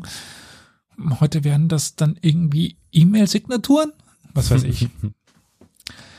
Ebenfalls auf den Einsatz eines Mannes geht zurück, dass der Hauptsitz der Vereinten Nationen in New York zu finden ist. Das kennt ihr, oder? Die Vereinten Nationen in New. York. Hm, hm. Es klingt jetzt erstmal komisch, aber eigentlich hätte dieser Hauptsitz in Philadelphia sein sollen. What? Statt der brüderlichen Liebe. ist ja unfassbar. Hätte nicht der Tycoon John D. Rockefeller Jr. nicht 8,5 Millionen Dollar für den Kauf eines brachliegenden Grundstücks am East River für diesen Zweck gespendet. Das sind der heutigen Wert übrigens rund 250 Millionen Dollar. Also ein bisschen mehr. Hm. So, heute Kaufkraft. Doch seine Motivation war nicht ganz uneigennützig. Das überrascht jetzt vielleicht nicht bei dem Namen. Hm. Hätte er eine konkurrierende Idee zur Nutzung des Geländes nicht als eindeutige Bedrohung für sein eigenes Geschäftsimperium angesehen, hätte er der neuen internationalen Organisation vielleicht nicht so großzügig unter die Arme gegriffen. Philadelphia war sich seines Erfolges eigentlich sicher. Die Stadt hatte ein riesiges Areal in der Nähe der Universität, äh, der Universität. Es hatte ein riesiges äh, Areal in der Nähe der Universität von Pennsylvania ausfindig gemacht. Ja, der Stadtrat hat auch Planungsanhör Planungsanhörungen für die nächsten Wochen angesetzt, bevor die UNO im Dezember 1946 über die Frage entscheiden sollte. Die beiden anderen potenziellen Städte San Francisco und Boston waren schon länger auf der Strecke geblieben. Rockefeller wusste zu dieser Zeit aber wohl, dass ein Immobilienplaner, William Zeckendorf, Zeckendorf, schöner, schöner Name, Das Große wird aber, Ideen. das heißt ja Seckendorf. Seckendorf. Sackendorf große Ideen für das Gebiet am East River hatte. X-City sollte eine riesige moderne Siedlung werden. Eine Stadt in der Stadt, bestehend aus vier 40-stöckigen Bürogebäuden an einem Ende, drei 30-stöckigen Wohntürmen für 7500 Familien am anderen Ende und in der Mitte zwei 57-stöckige gebogene Gebäude mit einem Hotel, einem Kongresszentrum, einer Oper und Konzertsälen. Auch ein Hubschrauberlandeplatz und ein Yachthafen an der äh, Flussfront waren vorgesehen. Ganz schönes Projekt, würde ich mal Mhm. sagen. Es war ein unverhohlener Versuch. Mit Rockefellers eigenem Rockefeller Center auf der anderen Seite der Stadt zu konkurrieren und es auch zu übertreffen, ganz klar. Und angesichts der Tatsache, dass sein eigenes Gebäude nur zu 60 Prozent ausgelastet war, stellte X-City eine akute Bedrohung für die Zukunft der Rockefeller-Organisation dar. Das konnte Rockefeller natürlich nicht auf sich sitzen lassen. Also tat er, was Tycoons nun so tun. Er machte Sackendorf ein Angebot, das er nicht ablehnen konnte, um ihn aufzukaufen und schenkte das Gebäude dann den Vereinten Nationen. Rockefeller benutzte Sackendorfs, Sackendorfs Pläne sogar, um den Grundriss der UNO vorzuschlagen, indem er Generalversammlungen über den geplanten Opernsaal eintrug. Lobbyismus par excellence, würde ich sagen. Nicht schlecht. Ich weiß nicht, ob Lobbyismus, Ja, Also schon irgendwie, ja. Kapitalismus vielleicht eher so. Ja. Also er hatte jetzt hier keine, also für ihn war ja nicht das Ziel, dass die UNO nach London, äh, nach äh, New York kommt, sondern dass der Sackendorf sein Dorf dort nicht plant. Hm, Stadt. hm, hm. Auf jeden Fall Partikularinteressen, sagen wir es mal so. Ja. Ja gut, unser Partikularinteresse ist natürlich, dass die HörerInnen sich wohlfühlen mit diesen Adventsfolgen und ich glaube, das ist äh, mit Sicherheit mit dieser interessanten Geschichte gelungen.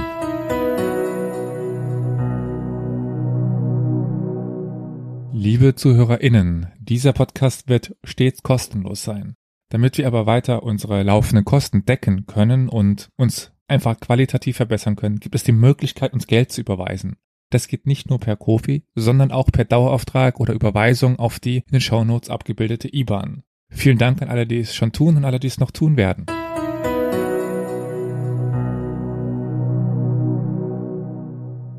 Jetzt haben wir schon so viele Geschichten gehört, die uns in alle möglichen Epochen geführt haben, aber ähnlich wie das ZDF, eine Epoche können wir einfach nicht vernachlässigen. Deswegen hier jetzt das unausweichliche Nazi-Thema. Nein! Doch. Das kann nicht sein, das ist da unglaublich. Oh. Aber keine Angst, wie auch die bisherigen Geschichten ist diese relativ kurz und den meisten wahrscheinlich schon irgendwie bekannt. Kommen wir direkt zum, zur Substanz der Geschichte. Des Pudels Kern. Des Pudels Kern, genau, des Adolfs Kern. Das Portalskern. Genau. Der Vater, nein, der Vater von Adolf Hitler, wisst ihr wahrscheinlich alle, wurde als Alois Schickelgruber geboren. Schickelgruber. Genau, er war das uneheliche Kind von Maria Schickelgruber, einer unverheirateten Bäuerin aus dem Dorf Strohns im Waldviertel, oder ja, also das Waldvierteltal. Heute schöne Touristenattraktion, wenn ihr da äh, wirklich in äh, möglichst äh, abgelegene Gegend durch den Wald flanieren wollt. Wir nennen es jetzt einmal, mal- einfach mal historisch gesehen einen ländlicheren Teil Nordösterreichs. Ähm, die ersten fünf Jahre seines Lebens trug dieser Alois, der Sohn dieser Maria Schickelgruber, den Nachnamen Namen seiner alleinerziehenden Mutter und lebte auch bei der im Haushalt. Jedenfalls so lange, bis ein gewisser Johann Georg Hiedler diese Maria heiratete. Keiner weiß übrigens, wer der wahre Vater von Alois war. Die Tatsache, dass Alois allerdings den Namen Schickelgruber beibehielt für die nächsten 35 Jahre, deutet sehr stark darauf hin, dass dieser Hiedler nix mit seiner Zeugung zu tun hatte. Selbst beim Tod dieses Johanns nannte sich Alois weiterhin Schickelgruber und das wäre wahrscheinlich auch so geblieben, wenn er nicht plötzlich Ambitionen auf eine Karriere als Beamter entwickelt hätte. Im Alter von 40 Jahren war Alois um diese neue Karriere bemüht und deswegen auf Legitimation aus, weil wenn man eben bei der Bewerbung als Beamter beim österreichischen Staat keinen Namen des Vaters beibringen konnte, war das irgendwie problematisch. Das traf sich ganz gut aus der Sicht seines Stiefonkels, denn der war damit konfrontiert, dass seine Familie, die Hiedlers, aussterben würden. Sie hat nicht genug Kinder, es gab nur Töchter und äh, deswegen bot der Stiefonkel Alois Geld an, wenn der den Familiennamen Hitler übernehmen würde. Das tat er auch, änderte aber gleichzeitig die Schreibweise zu Hitler. War kürzer, sagte sich besser. Hätte er das nicht gemacht, wie wäre dann die Geschichte verlaufen? Hätten Millionen Deutsche tatsächlich sein Söhnchen unterstützt und dann freiwillig Heil Schickelgruber skandiert?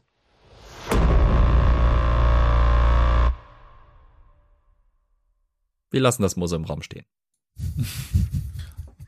Es wäre auf jeden Fall ein bisschen länger und ich glaube, heute wäre es noch ein bisschen witziger, Anführungszeichen witziger, wenn dann irgendwelche Neonazis aus irgendwelchen Ländern Heil Schickelkrubber rufen würden, das würde das Ganze irgendwie noch eine gewisse ironische Note geben.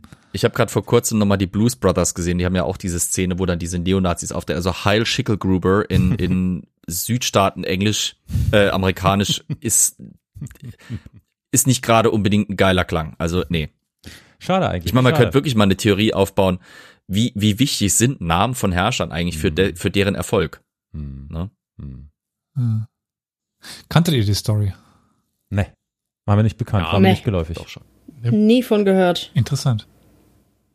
Es gibt doch irgendeinen deutschen Film über. Ja, und irgendeinen deutschen Film über das Leben von Hitler. Oder was ein österreichischer Film, ich weiß es nicht. Der Untergang, Ich bitte dich, äh, Also über die Jugend. wie viele Filme so. gab's über, über, Draufgang. ja, es gab ein Buch über ähm, Hitlers Jugend, das vor allem in Zusammenarbeit mit einem seiner Jugendfreunde erarbeitet wurde, glaube ich. Da sind dann auch so ganz pik pikante Sachen äh, bekannt geworden, wie zum Beispiel, dass Hitler, wie eigentlich fast jeder in seiner Schulzeit, äh, für eine ältere Mitschülerin geschwärmt hat und so weiter. Also da sind äh, ganz viele pikante Details über Hitlers Jugendzeit unterwegs. Was ich auch ganz spannend finde, ist, dass obwohl man ähm, im Dritten Reich einen mordsmäßigen Kult um die Familie des Führers in Anführungsstrichen machte, Teile der Familie Schickelgruber und vor allem Teile, die aufgrund der wiederum Anführungszeichen ländlichen Natur des Waldviertels ähm, etwas problematisch waren, wurden da ausgeblendet. Ich sag mal das Wort Inzest. Ähm, da waren halt kleine Dörfer irgendwo im Wald, wo halt Cousin, Cousine und äh, äh, Bruder irgendwie Tante geheiratet haben, ums krass zu sagen. Und äh, bei den Hitlers war das halt eben auch der Fall. Mehrfach sogar. Das wurde dann gerne mal ausgeblendet. Also es gab wohl mehrere auch im Jargon der äh, Bewegung auch Hitlers erbbelastete Verwandte des Führers, die Hm. natürlich dann gerne mal etwas in den Schatten gestellt wurden. Das erklärt einiges, würde ich sagen. Nein, tut es nicht. Nein. Da, da protestiere ich sofort, weil ich hasse es immer, wenn Leute sagen, Hitler war verrückt oder Hitler Nein, nein, hatte nein, nein. irgendwie. Nein, Moment, Sekunde. Ich habe, was. nein, ich will nicht pathologi pathologisieren, um Gottes Willen. Nein, nein, nein, nein. Das ist Oh. schon, da gebe ich dir vollkommen recht, da bin ich bei dir. Aber es erklärt zumindest, dass viele dieser Vollpratzen und Hohlroller und Hohlfritten, die auf den Straßen oder wo auch immer unterwegs sind, vielleicht doch irgendwie einen runden Stammbaum haben, weißt du? Ich habe jetzt irgendwie Lust auf Fritten. Also nicht auf Nazi-Fritten, aber egal. Ich fand's nur interessant, dass ihr Alois tatsächlich Alois ausspricht, weil ich kenne das nur. Ich hatte auch in der Familie einige, die so geschrieben wurden, aber Mhm. das ist bei uns immer Alvis Alvis? Alvis. Oh, ja, ja, nee, das ist ja, hier in der Gegend tatsächlich so, Was ja. ist das denn? Ja, Also, ich kenne halt Alois und der Alois oder so, aber Alvis kenne ich jetzt noch nicht. Ne, bei uns ist das immer der Alvis. Deswegen fand ich das gerade das ist, sehr interessant. Warte mal, das Ja. heißt dann also bei uns gab es keine Alois, aber ich kenne das auch. Nee. Wir hatten einen Lehrer, der war Alvis, ja, der Alvis. Okay, nee, das war ja auch Alvin. Es gab auch einen, Alvis. einen Hm. Großneffen, glaube ich, von Hitler, der sogar für die US-Armee gekämpft hat. Also die Hitlers Teil im der Zweiten Familie Weltkrieg sind eine- ja. Jetzt Ja, sind eine durchaus cool. spannende Geschichte. Ich glaube, er hatte sogar eine britische, also eine Cousine, die in Großbritannien lebte und die irgendwie mal kommentierte, ähm, dass er sich ja seinen Schnurr, seinen Schnorres äh, im Ersten Weltkrieg wegen der Passform der Gasmasken umgeschnitten hätte. Und wie bei so vielem sei er dabei etwas zu weit gegangen. Das finde ich eine geile Formulierung. Das ist eine typisch britische Ja. Aussage. Ja, ja. Ja, Trocken von einer geborenen Hitler as hell. formuliert. Naja. Hm. Ja, äh, gut. Naja. Äh, wie kommen wir jetzt von Hitler zu Weihnachten? Äh, ach scheiße, egal. Ähm, Frohe Weihnachten. Wie, Bis wie dann. gut, dass der weg ist. Amen. Ich bin da mal weg. äh, Alter, ich bin da mal weg. Der abgelehnte Working Title von Der Untergang mit Bruno Ganz. Besser als er ist wieder da. Ist das Prequel? Alter. Das ist- Nee, Sequel müsste ja eigentlich. Egal. Na gut. Also die Folge wird Aber problematisch. Elias, ich seh war es nicht kommen. ein Film mit Tom Schilling, Boah. der Hitler? Ein War es nicht diese Mein Kampf-Verfilmung? Oder sowas? Das kann sein, ja. Mein, Hm? Es gab eine Mein Kampf-Verfilmung? Wie langweilig. Ja, ja, ja, ja, ja. ich ja, hab da mal ja, ja, reingeguckt, ja, ja. aber das war mir, ja, sehr komisch. Ah, Mein Kampf tatsächlich als Spielfilm. Ey, ich fasse es ja nicht. Alter. Das ist ja unfassbar, was es alles gibt, ey. Crazy shit. So, warte, ich, äh, äh, warte, ich drehe mir schnell eine. Achtung, warte mal hier. So, bumm. James Bond war eigentlich gar kein Brite. sondern Serbe. Die Inspiration für die Romanfigur lieferte nämlich Dusan Popov. War euch das geläufig? Wusstet ihr das? Nope. Ha, schön, sehr gut. Nope. Nie gehört. Popov war ein Sohn reicher Eltern, der in den 1930er und 40er Jahren als Spion tätig war. Und Lass mich raten, seine Eltern verk verkauften Duschen. äh, was?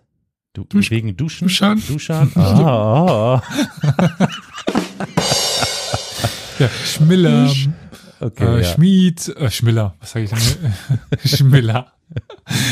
Und ich dachte schon Toiletten. Ja, ich habe auch schon so gedacht, hey, meint er jetzt, meint er jetzt Analduschen, Popov, Duschen Was? oder was? Okay, gut, das, Nee, ihr seid komisch. okay, egal, weiter. Popov, Dusan Popovic. Duscha Popovic.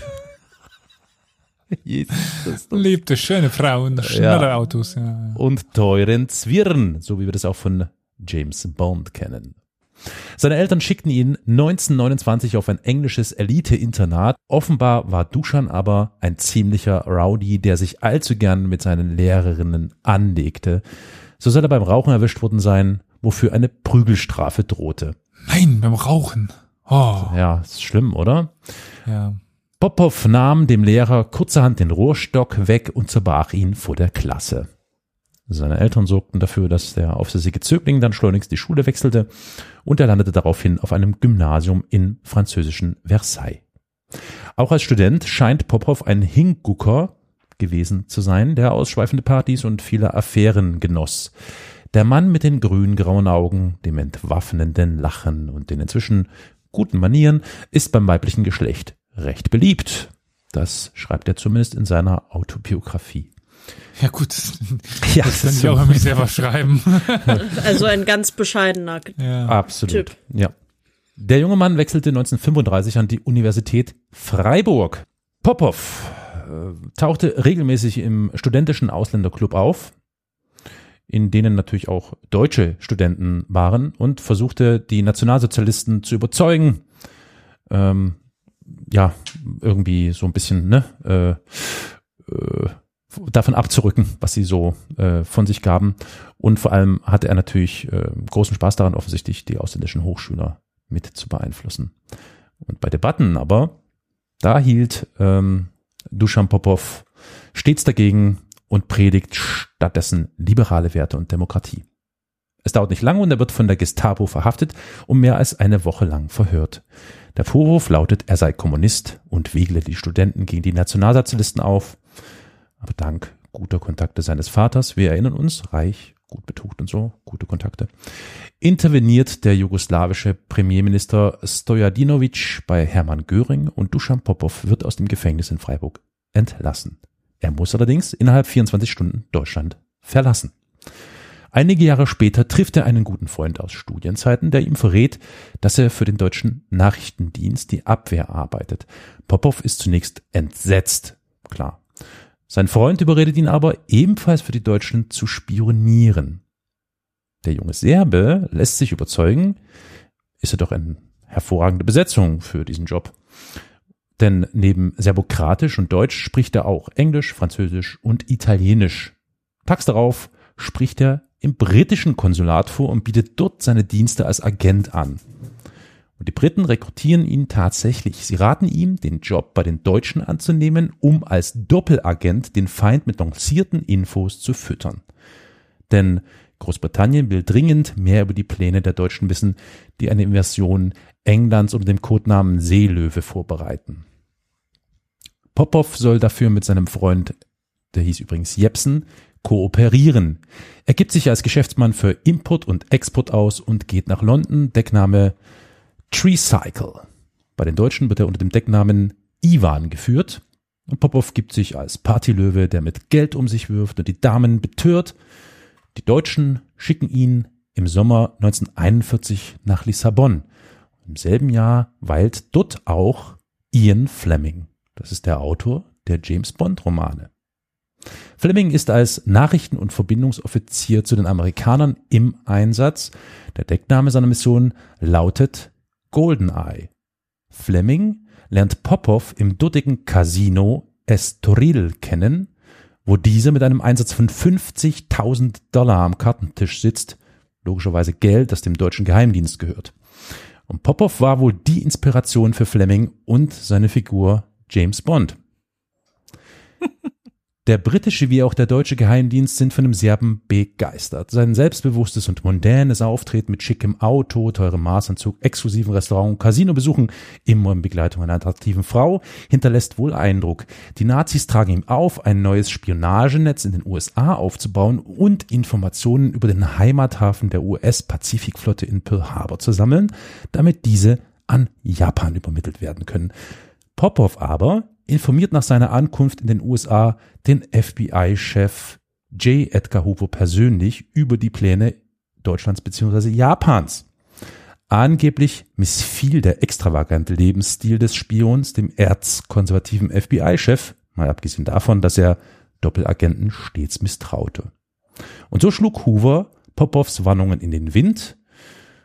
Äh, ja, und nach dem Angriff der Japaner, vier Monate später, verheimlichte Hoover die ihm zuteil gewordenen Informationen von Popov gegenüber Präsident Franklin D. Roosevelt. Als Popov mit einer jungen, offenbar minderjährigen Frau im Cabrio auf der Fahrt von New York nach Florida von der Polizei angehalten wird, droht ihm eine Anklage auf der Grundlage des Mann Acts, das ist ein Bundesgesetz gegen Prostitution, und dem Serben wird unmissverständlich klargemacht, die USA schnellstmöglich zu verlassen. Popov kehrt nach Portugal zurück und muss seine erfolglose US-Mission rechtfertigen. Die Deutschen werden mit ihrem Spitzenagenten unzufrieden, da auch das Spionagenetz nicht aufgebaut wurde. Sein alter Kumpel Jepsen, der ihn zu den Geheimdiensten brachte, wendet sich derweil an ihn und will auch Doppelagent werden, was schließlich funktionierte. Nun sind also beide Freunde Doppelagenten. Sie sollen dann auch 1944 mittels einer Desinformationskampagne den tatsächlichen Ort der geplanten alliierten Offensive in der Normandie geheim halten. Die Deutschen erwarten die Landung bei Calais an der schmalsten Stelle des Kanals. Mit der Operation Fortitude wollen die Alliierten eben jene Ahnung der Deutschen zu ihrem Vorteil nutzen. Sie stellen Attrappen von Panzern und Flugzeugen auf, um den eigentlichen Ort der Invasion in der Normandie, Operation Overlord, zu verschleiern, was bekanntlich auch gelingt. Währenddessen werden Popov und sein Freund zunehmend nervös. Sie fürchten aufzufliegen und betäuben ihre Panik mit Alkohol und Drogen. Ende April 1944 wird Popovs Freund Jepsen in das Lissabonner Büro des deutschen Geheimdienstchefs vor Ort bestellt, wo er zusammengeschlagen, betäubt und nach Berlin verschleppt wird. Dort wird Jepsen tagelang verhört und gefoltert. Die Briten informieren Popov über die Verhaftung seines Freundes. Vorsichtshalber legen sie Popov und dessen Netzwerk von Informanten vorübergehend still, obschon Jepsen trotz der Folter nichts verrät. Kurz vor Kriegsende stirbt Jepsen im Konzentrationslager Sachsenhausen nach einem brutalen Verhör durch die Gestapo. Heute erinnert in seiner Geburtsstadt Hamburg ein Stolperstein in der Hartungstraße 7 an ihn. Popov beendet seine Agentenkarriere nach dem Krieg. Er verbringt den Rest seines Lebens, bis er 1981 stirbt, als Geschäftsmann in einer Villa an der Côte d'Azur. Zu den bis dato erschienenen James Bond-Filmen meinte er, im wahren Agentenleben hätte dieser Kerl keine 48 Stunden überlebt. Es wäre auch nicht so geil gekommen, wenn er da gesagt hätte, my name is Popov. Popov. Dusan Popov. Popov. Dusan Popov. Ja, ich würde sagen, ne, äh, äh, Glühwein, geschüttelt, nicht gerührt oder so. Äh, irgendwie. Äh, ah ja, gut.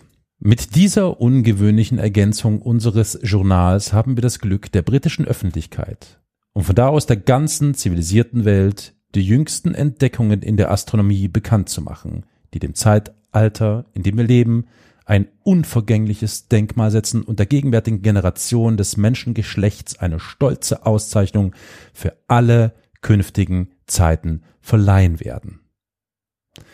Mit diesen bedeutungsschwangeren Worten eröffnete die Zeitung New York Sun am 25.08.1835 eine Serie an monothematischen Artikeln mit dem Titel Great Astronomical Discoveries Lately Made by Sir John Herschel. Der Autor der Artikelserie, ein sogenannter Dr. Andrew Grant, schilderte sechs Tage und Artikel in Folge die sensationellen astronomischen Entdeckungen eines Sir John Herschels, der unter anderem Planeten in anderen Sonnensystemen gefunden und Leben auf dem Mond entdeckt haben will. Dies alles dank eines neuen Hochleistungsteleskops. Angekündigt wurde hierzu die baldige Veröffentlichung einer wissenschaftlichen Publikation. Seine Schilderungen der Mondoberfläche waren unfassbar ja bahnbrechend. Zitat, von dort aus durchquerten wir das Land südostwärts, bis wir am Atlas Nummer 6 ankamen, und es war in einem der erhabenen Täler am Fuße dieses Berges, wo wir die höchst überlegene Spezies des Fledermausmenschen, Vespertilio homo, fanden. Von der Statur her übertrafen sie nicht jene zuletzt beschriebenen, aber sie waren von unendlich größerer persönlicher Schönheit, und sie erschienen in unseren Augen kaum weniger lieblich als die üblichen Darstellungen von Engeln durch die fantasievolleren Malerschulen. Hey. Hä? Viele der konkurrierenden Verleger druckten die Serie eilig nach. Die Geschichte sorgte drei Wochen lang für so erheblichen Aufruhr, dass eine Missionsvereinigung in Springfield, Massachusetts ernsthaft erwogen haben soll, Missionare zum Erdtrabanten zu entsenden, um die Fledermausmenschen zu bekehren. Och nö. Das ist das Erste, worüber man nachdenkt, oder? Natürlich. Natürlich. Das First. erste. Das zweite, Bier brauen. Wie? Oh, Fledermausmenschenbier? Am 16. September 1835 dann räumte die New York Sun eine Fälschung ein. Die Öffentlichkeit reagierte größtenteils amüsiert. Naja, was sonst, wenn man die ganze Zeit sagt, was, war, war, ach nö, guter Witz, ja, sehr, nicht, nicht schlecht. Also, der Great Moon Hoax gilt in den USA als das erste Beispiel einer groß angelegten und bewussten Fälschung im Zeitungsjournalismus. Der skurrile Schwindel ist einer der bekanntesten der gesamten Mediengeschichte. Klasse. Jetzt verstehe ich auch, warum die immer noch glauben, dass die Mondlandung nicht stattgefunden Genau. hat. Donald Ja. Trump hat das bestimmt schon in seinen Archivunterlagen liegen für die Zukunft. Du meinst direkt neben der Luftwaffe, die George Washington kommandiert hat, ne? Ja. Oh Mann. Ja. Aber von dem Hoax hatte ich tatsächlich auch noch nicht gehört, muss ich sagen. Was ist uns geblieben? Batman? Hm, interessanter Gedanke. Tief philosophisch beenden wir diesen Adventskalender. Na, ich würde ihn gerne damit beenden, dass im Schwedischen Batman Lederlappen heißt. Das ist immer Ah ja, das netter ist Fun natürlich, Fact. ja, das ist äh, puh, etymologisch die Syntax und überhaupt, ach du Scheiße, oh Gott, ja. Lederlappen. Lederlappe. Super. Muss ich meine ganzen Batman-T-Shirts verbrennen. Alles umändern. Der Österreicher Paul Jarey begann sein Ingenieurstudium im Jahr 1906 in seinem Geburtsort Wien. Die allgemeine Begeisterung für die Luftfahrt war zu jener Zeit groß und so begann Jarey nach seinem Studium 1912 für die Zeppelin-Werke in Friedrichshafen zu arbeiten, wo er Experimente im Windkanal durchführte, um den Luftwiderstand verschiedener Objekte zu erforschen. Nicht nur für die Aeronautik waren die dabei gewonnenen Einsichten von Bedeutung, sondern auch für die Konstruktion von Autos. So konnte Jarey 1921 zum ersten Mal den Plan für ein Automobil mit stromlinienförmiger Karosserie beim Reichspatentamt Berlin anmelden. Wegen Patentstreitigkeiten wurde seinem Antrag erst fünf Jahre später stattgegeben. Die Beschreibung lautete wie folgt. Der untere Teil des Karosseriekörpers hat die Form eines halben Stromlinienkörpers und überdeckt das Chassis mit den Rädern, den Motorraum und den Fahrgastraum. Die Unterseite ist eben und verläuft parallel zur Bodenfläche. Auf diesen Hauptteil ist ein wesentlich schmalerer Stromlinienkörper gesetzt, der von einer fachwerkartigen Konstruktion getragen wird, die ihrerseits auf dem Chassis aufgebaut ist. Die Jareische Karosserie gestaltete also bereits die Grundform heutiger Fahrzeuge. Die Front ist abgerundet und das Heck spitz zulaufend. Sowohl Jareis aerodynamisch optimierte Form als auch das Konstruktionsprinzip der unzerklüfteten Form waren ihrer Zeit voraus. Beim Publikum und der Tagespresse wurden die Fahrzeuge mit der damals außergewöhnlichen Optik vielfach verspottet. Als Ingenieur beschränkte sich Jarei stets auf die Lösung von wissenschaftlichen und technischen Problemen, wobei er die sozialen Aspekte des Umgangs mit Automobilen weitgehend ignorierte. Immaterielle Gebrauchswerte wie Wünsche nach sozialer Distinktion, erotischer Ausstrahlung oder familiärem Glück waren für den Ingenieur absolut belanglos. Er lehnte jegliche Zugeständnisse an die Wünsche des Publikums ab und vertrat einen Rigorismus, der auch in der modernen Kunst weit verbreitet war. Die Entwürfe von Paul Jareis wurden vor allem beim Bau von Rennwagen berücksichtigt. Für den privaten Gebrauch schien die Form seiner Prototypen vielen zu bizarr. Dennoch stützten sich auch die Nationalsozialisten bei der Entwicklung ihres Kraft durch Freudewagens, den Vorläufer des VW Käfer, eben auf Jareis Forschungen. Da dieser von jüdischer Abstammung war, sorgten sie zugleich dafür, dass der Name nicht genannt wurde. Und so geriet der Visionär allmählich in Vergessenheit, um dann 1974 unbekannt und mittellos in St. Gallen zu versterben. Wie so viele. Ähm, Leider Gottes irgendwie vergessen, ja. Die, die Leihwagen, dem bin ich schon mal begegnet. Die, die sehen wirklich auch heute noch skurril aus, waren aber, wie du gesagt hast, ihrer Zeit wirklich voraus. Müsst ihr mal googeln, Kinders. Das ist äh, herrlich. guter Übergang. Wir sind unserer Zeit auch voraus, ne? Weil wir wir? können in die Zukunft, na klar, wir können in die Zukunft schauen. Wir wissen genau, dass diese Folgen irgendwann in der Adventszeit bei den HörerInnen in den äh, Kopfhörern, Lautsprechern, wie sie auch immer landen. Ähm, ja. Und da kommt noch ein bisschen was. Du mit deiner Glaskugel immer hier. Schneekugel? Dieser, also mit dem Weihnachtsmann drin und wo das schüttelt und dann von oben runter Ja, genau. Hm. Ja, sag ja, geschüttelt, nicht gerührt. Äh, Aber okay, das äh, Falsche, falsche Folge. Kennt ihr den Spruch, oft kommt es anders, als man denkt? Ja. Oft kommt es auch anders, als man plant. Oh ja. Da gibt's sogar ein Lied. Ich weiß gerade nicht mehr, wo es. Alles hat ein Ende, nur die Brust hat zwei. Ah, Nee. das ist aus dem Musical Elisabeth. Äh, Mhm. Kann ich nur empfehlen. Also ich persönlich bevorzuge die Wiener äh, Auflage über die deutschen, aber das ist Geschmackssache. Gut. Äh, oft kommt es auch anders, als man plant. Das haben auch Edmund Hillary und der Sherpa Tenzing Norgay erlebt, die 1953 eigentlich nur als Reserve eingeplant waren. Vor ihrer erfolgreichen Besteigung schickte der Expeditionsleiter Colonel John Hunt sein erstes Team, bestehend aus Tom Bourdillon und Charles Evans. Es geht um den Mount Everest übrigens. Hm. Äh, Bourdillon war auch eigentlich die richtige Wahl. Er war hauptverantwortlich für die Entwicklung der Atemausrüstung, die es überhaupt erst ermöglichte, so weit hochzukommen. Doch das Unglück sollte ihnen einen ironischen Strich durch die Rechnung machen. Weniger als 300 Fuß vor dem Gipfel hatte sein Partner Evans ein Problem mit seinem Atemgerät. Die beiden erkannten, dass sie es nicht bis zum Gipfel schaffen würden und kehrten ins Lager zurück. Drei Tage später, am 29. Mai, stand dann das Ersatzpaar auf dem Gipfel und ihre Namen sollten für immer in die Geschichte eingehen. Wer hat heute noch etwas von Bourdillon oder Evans gehört? Tatsächlich, ja. Und gerade Edmund Hillary ist weltberühmt. Der Sherpa wiederum nicht ganz so. Typisch. Und übrigens, aufgrund eines Versäumnisses bei der Vorbereitung gibt es kein Foto von Hillary auf dem Gipfel des Everest. Die einzige Aufnahme ist von Tenzing.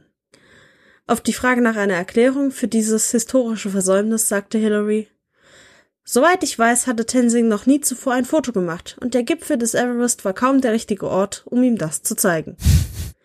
Hätte man ihm zuvor mal eine kurze Einführung in das Fotografieren gegeben, naja, auf dem Gipfel war es dann dafür zu spät. Interessant. Also ich meine, mir sagen beide Namen, also von äh, Hillary und Tenzing etwas, wobei Hillary natürlich für mich der ganz klar markantere ist, aber Bourdillon und Evans, pff, Nie gehört, ja. Ja. Ich kenne keinen einzigen dieser Namen. Das ist wirklich der Gipfel der Unverfrorenheit.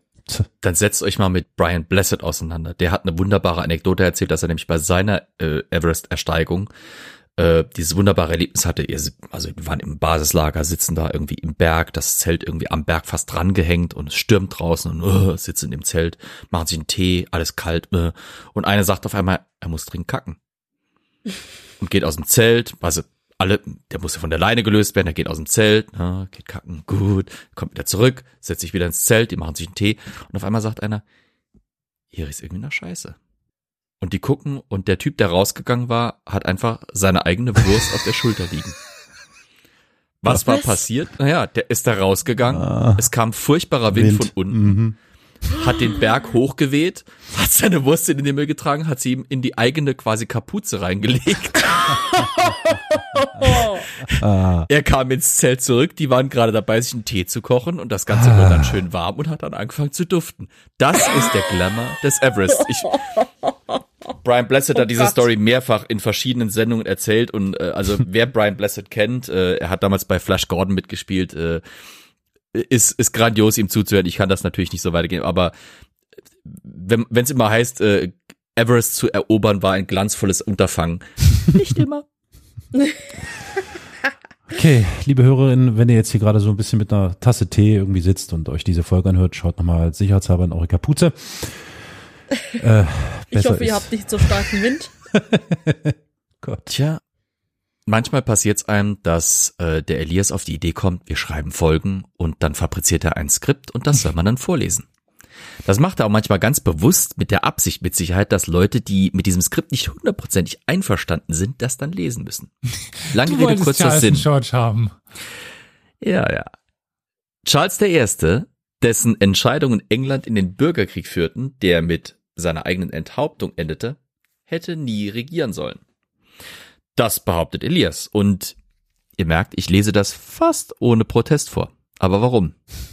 Naja, nach einigem Recherche, einiger Recherche und einigem Nachgucken muss auch ich zugeben, Charles I. war ein schwieriger Charakter. Er war ein zugegeben schwacher, unentschlossener und eigensinniger Typ. Darüber hinaus übrigens auch noch ein Spätentwickler. Er konnte nämlich erst mit vier Jahren sprechen und mit sieben Jahren laufen. Er war, ich sag's mal ganz vorsichtig, ein steter Grund zur Sorge für den englischen Hofstaat. Er hatte wirklich insgesamt wenige von den Qualitäten, die einen guten König von England ausgezeichnet hätten und ähm, war leider Gottes, das hat man früh auch festgestellt, etwas arg überzeugt von der gottgegebenen Berechtigung seiner Familie zur Herrschaft. Das war blöd, wäre aber erstmal kein gesamtenglisches Problem geworden, denn er hatte nämlich einen älteren Bruder namens Henry. Henry war intelligent, gelehrt, verantwortungsbewusst, der ideale Königskandidat. Abgesehen vielleicht von seiner von seinem Fable für sportliche Betätigung. Er liebte es nämlich zu schwimmen. Das ist an sich ja kein Problem. Es sei denn, man versucht das in der Themse der frühen Neuzeit. Da konnte man leicht krank werden. Und Henry tat genau das. Er schwamm in der Themse, gemeinsam mit Hundekadavern, dem Müll und Abfall einer Großstadt, wurde krank und starb. Und so erbte nun der eben ziemlich ungeeignete 24-jährige Charles 1625, bitte nicht diese Zahlen verwechseln, 1625 erbt er, aber er war 24, den Thron. Innerhalb von zwei Jahren befand sich, äh, befand sich Charles sowohl mit Spanien als auch mit Frankreich im Krieg. Das sind dann mal gerade die zwei mächtigsten Länder Europas zur damaligen Zeit. Damit begann die traurige Geschichte seines langwierigen Streits mit dem Parlament, das nämlich über die Anhebung der Steuern und damit die Finanzierung dieser Konflikte entscheiden sollte. Und das führte unweigerlich zum Bürgerkrieg. Was so ein Bad in der Themse alles nach sich ziehen kann, ha? Charles war aber nicht der einzige problematische Monarch Europ äh, Englands. Entschuldigung. Charles war nicht der einzige problematische Monarch Englands allerdings. Ein weiterer war der ansonsten ausgesprochen liebenswürdige George III., der von 1760 bis 1820 über Großbritannien herrschte. Dieser gute Mann, den man auch übrigens Farmer George nannte, hatte ein großes Manko. Er war zeitweise nämlich völlig lala. George war einerseits für seine Liebe zur Landwirtschaft bekannt, deswegen auch Farmer George. Andererseits auch für seine Enthaltsamkeit beim Essen. Er war stets besorgt darum, zu dick zu werden, trieb relativ viel Sport und aß oft nicht mehr als ein paar gekochte Eier und Brot und Butter zu einer Tasse Tee, die er übrigens auch im Stehen verzehrte. Er gab nur ziemlich selten Staatsbankette, er aß selten mit seinen Ministern und äh, mit den führenden Parlamentariern. Das Leben an seinem Hof wurde als ausgesprochen langweilig beschrieben. Einem Forschungsteam unter der Leitung von Dr. Bruce Spiegelman von der Harvard Medical School zufolge hat seine Ernährung eine interessante Beziehung zu einer Erkrankung, die bei George nachgewiesen wurde, nämlich der Porphyrie. Porphyrie ist eine Erbkrankheit und laut dem Team von Bruce Spiegelman wird diese Krankheit verschlimmert durch die zu geringe Aufnahme von Kohlenhydraten und Zucker. Dadurch wird nämlich ein bestimmtes Protein überaktiv und sorgt für geistige Instabilität. Ironischerweise war also wahrscheinlich Georges sparsame Ernährung und die Sorge um seine mehr oder weniger gute Figur genau das, was ihn äh, später dann eben in seiner Karriere aus der Bahn warf und ziemlich lala machte. Tja, meine Rede. Meine Rede. Deswegen mein Lebensstil. Ha, Viel Zucker und Kohlenhydrate. Zucker, Zucker, Ich dachte die ganze Rauchen, Kaffee, Zucker. alles rein. Und seht, seht, wo ich jetzt bin. Was, In einem Podcast namens Historia Dementialis. exakt, der Adventsfolgen produziert. Wow. genau. Kennt ihr das? Nee, Ihr was wacht denn? morgens auf, ihr wacht morgens auf und wisst sofort, der jetzt folgende Tag wird ein absoluter Scheißtag. Das beschreibt mein Leben. Ja. naja, äh, wir wissen nicht, ob das äh, für die Grafen Heinrich von Thüringen, auch genannt Heinrich von Schwarzburg, Friedrich von Abenberg, Friedrich von Kirchberg, Gosmar von Hessen, beziehungsweise Gosmar von Ziegenhain auch genannt, und den Burggraf Burchard von Wartburg und den Beringer von Mellingen so ähnlich war, als sie am 25. Juli 1184 aufstanden. Was wir aber wissen ist, wie dieser Tag endete. Oh je. Diese hohen Herren waren nämlich gemeinsam mit über 60 anderen Adligen nach Erfurt gereist, weil für dort ein Hoftag Wer, angesetzt wer will war. denn schon nach Erfurt? Ja, Thüringen. König Heinrich VI. hatte gerufen. Da musste man das schon machen. Übrigens, Der hatte nämlich, hä? Erfurt, schöne Stadt. Entschuldigung, alle Thüringer. ich weiß, Südthüringen, da ist niemand stolz drauf, aber. äh, Gera ist schöner, Gera ist schöner. Also was haben wir jetzt im Laufe dieser Adventsfolgen gemacht? Wir haben den äh, Oh gesamten Pralinenbetrieb einer Stadt komplett ruiniert. Mhm. Wir haben Südthüringen beleidigt. Was haben wir noch alles gemacht? Wir haben äh, Also eigentlich komplett Leute aus Thüringen. Niederösterreich. Ja, also wir haben es uns mal wieder mit allen verkackt, ne? Mhm. Ich meine, gut, mag sein, dass wir jetzt heute nicht unbedingt bei Reisezielen sofort an Erfurt denken, aber für damalige Verhältnisse war das schon eine andere Sache. Denn König Heinrich VI. hatte im Auftrag seines Vaters, den kennt ihr vielleicht, Kaiser Friedrich Barbarossa, nämlich zu einem kleinen Zwischenstopp auf seinem anstehenden Polenfeldzug aufgerufen, beziehungsweise er hatte sich zu einem Zwischenstopp auf seinem Polenfeldzug entschieden. Polenfeldzüge, ich kommentiere es einfach nicht, äh, waren aber damals schon eine relativ lange deutsche Ah, wenn Tradition. du so früh aufstehst und sagst so, ah, heute Bohlenfeldzug. Pff, ach Mensch, du. ja, ne? Hm, ja, ja. Böllenfeldzug. Ja, da ist Der Polen Grund. Meine Güte. Jesus Christus. Okay. An dieser Stelle auch bitte ein äh, herzergreifendes Entschuldigung an die Bevölkerung des äh, wackeren Staates Polen, der im Moment die Ostflanke unseres bedrohten Europas darstellt. Aber egal. Heinrich VI.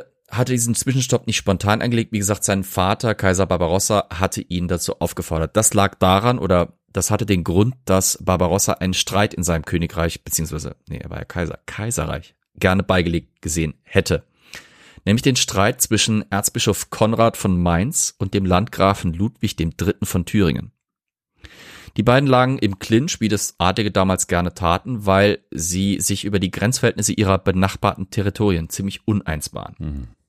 Schamlose Untertreibung meinerseits, aber wir gehen jetzt einfach nicht ins Detail.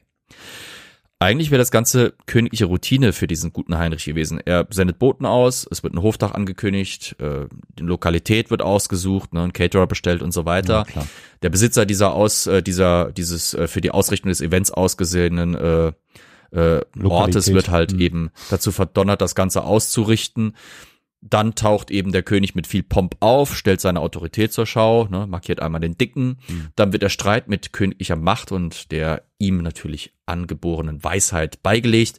Es werden ein paar Urkunden gesiegelt und dann geht's ab weiter nach Osten um die frisch erhaltene Schwertleite. Der König Heinrich VI. war nämlich paar Wochen vorher erst überhaupt zu einem damals Ritter eben ernannt worden. mit seinen kriegerischen Erfolgen rechtfertigen. Alles easy peasy, lemon squeezy, business as usual. Die Location war wie gesagt schnell gewählt, das Marienstift in Erfurt. In der dortigen Dompropstei, das war also der Verwaltungssitz der dortigen kirchlichen Einrichtung, sollte dann diese ganze Sache stattfinden. Am 25. Juli, am, Hag, äh, am Tag des heiligen Jakobus, kamen jetzt über 100 Personen im großen Saal im zweiten Obergeschoss der Propstei zusammen. König Heinrich trat mit großem Gepränge ein und wollte gerade die Verhandlungen eröffnen, als lautes Knacken die Versammlung stutzig machte.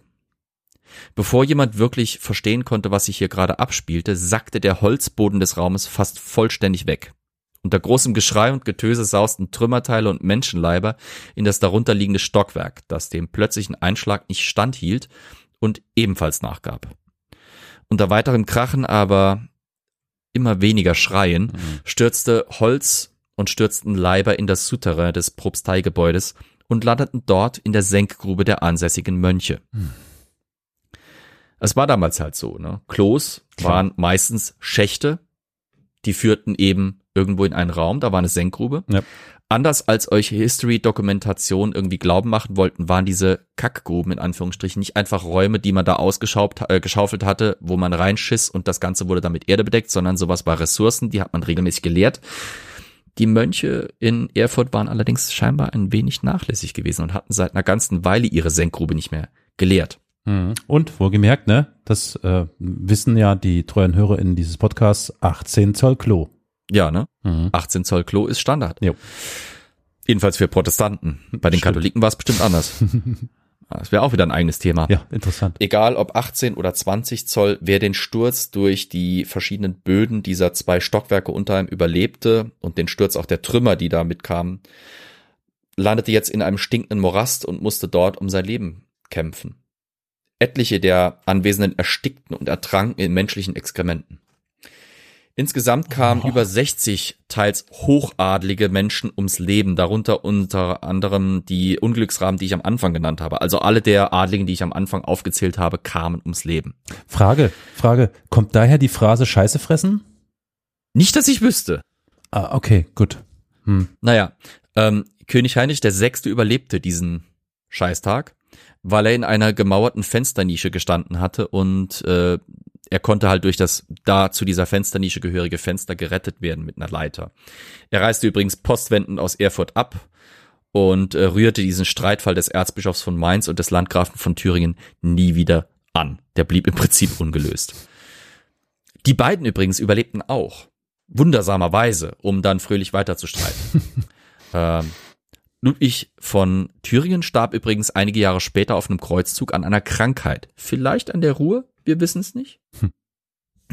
Aber naja, äh, auch Konrad von Mainz starb bei einem Kreuzzug, Kreuzzug-relateden Tod. Also er war gerade auf dem Heimweg von einem Kreuzzug gegen die Ungarn und starb dann 1200 auf einem Königsgut in Nordbayern. Schöne Scheiße. Amen. Aber warum ist der Boden da eingekracht? Einfach weil zu viele Menschen da waren oder hat da irgendwer angesägt? Nee, aber wahrscheinlich war das Gebäude, also wenn man sich die Baugeschichte der äh, dortigen äh, Gebäude eben anschaut, das ist heute übrigens der Dom von Erfurt, das äh, damalige Kirchengebäude, äh, scheinbar haben die einfach quasi vernachlässigt, äh, dieses Gebäude zu erneuern und zu renovieren. Tja. Und irgendwann gab dann der Boden nach. Plus der Raum, in dem man sich da getroffen hat, war nie dafür ausgelegt, äh, über 100 Menschen gleichzeitig zu beherbergen, die Mhm. bei so einem Hoftag dann eben mal anfielen. Und Mhm. das führte dann eben eins zum anderen. Hm. Ich fand es übrigens spannend, wenn man mal auf YouTube zum Beispiel nach dieser Geschichte findet, man findet sehr viele englischsprachige Videos, wenige deutschsprachige. Irgendwie ist das so ein Scheiß-Event, das die Anglophonen sich äh, gerne zu Gemüte führen. Hm. Ich möchte noch ein, eine Sache hervorheben. Da hätte doch Carol eigentlich frohlocken müssen. Das Wort, was du verwendet hast. Gepränge. Mhm. Das muss ich aber auch ganz Mhm. kurz mal, mal googeln. Was, was ist denn Gepränge? Kanntest du das, Carol? Nö, aber klingt schön.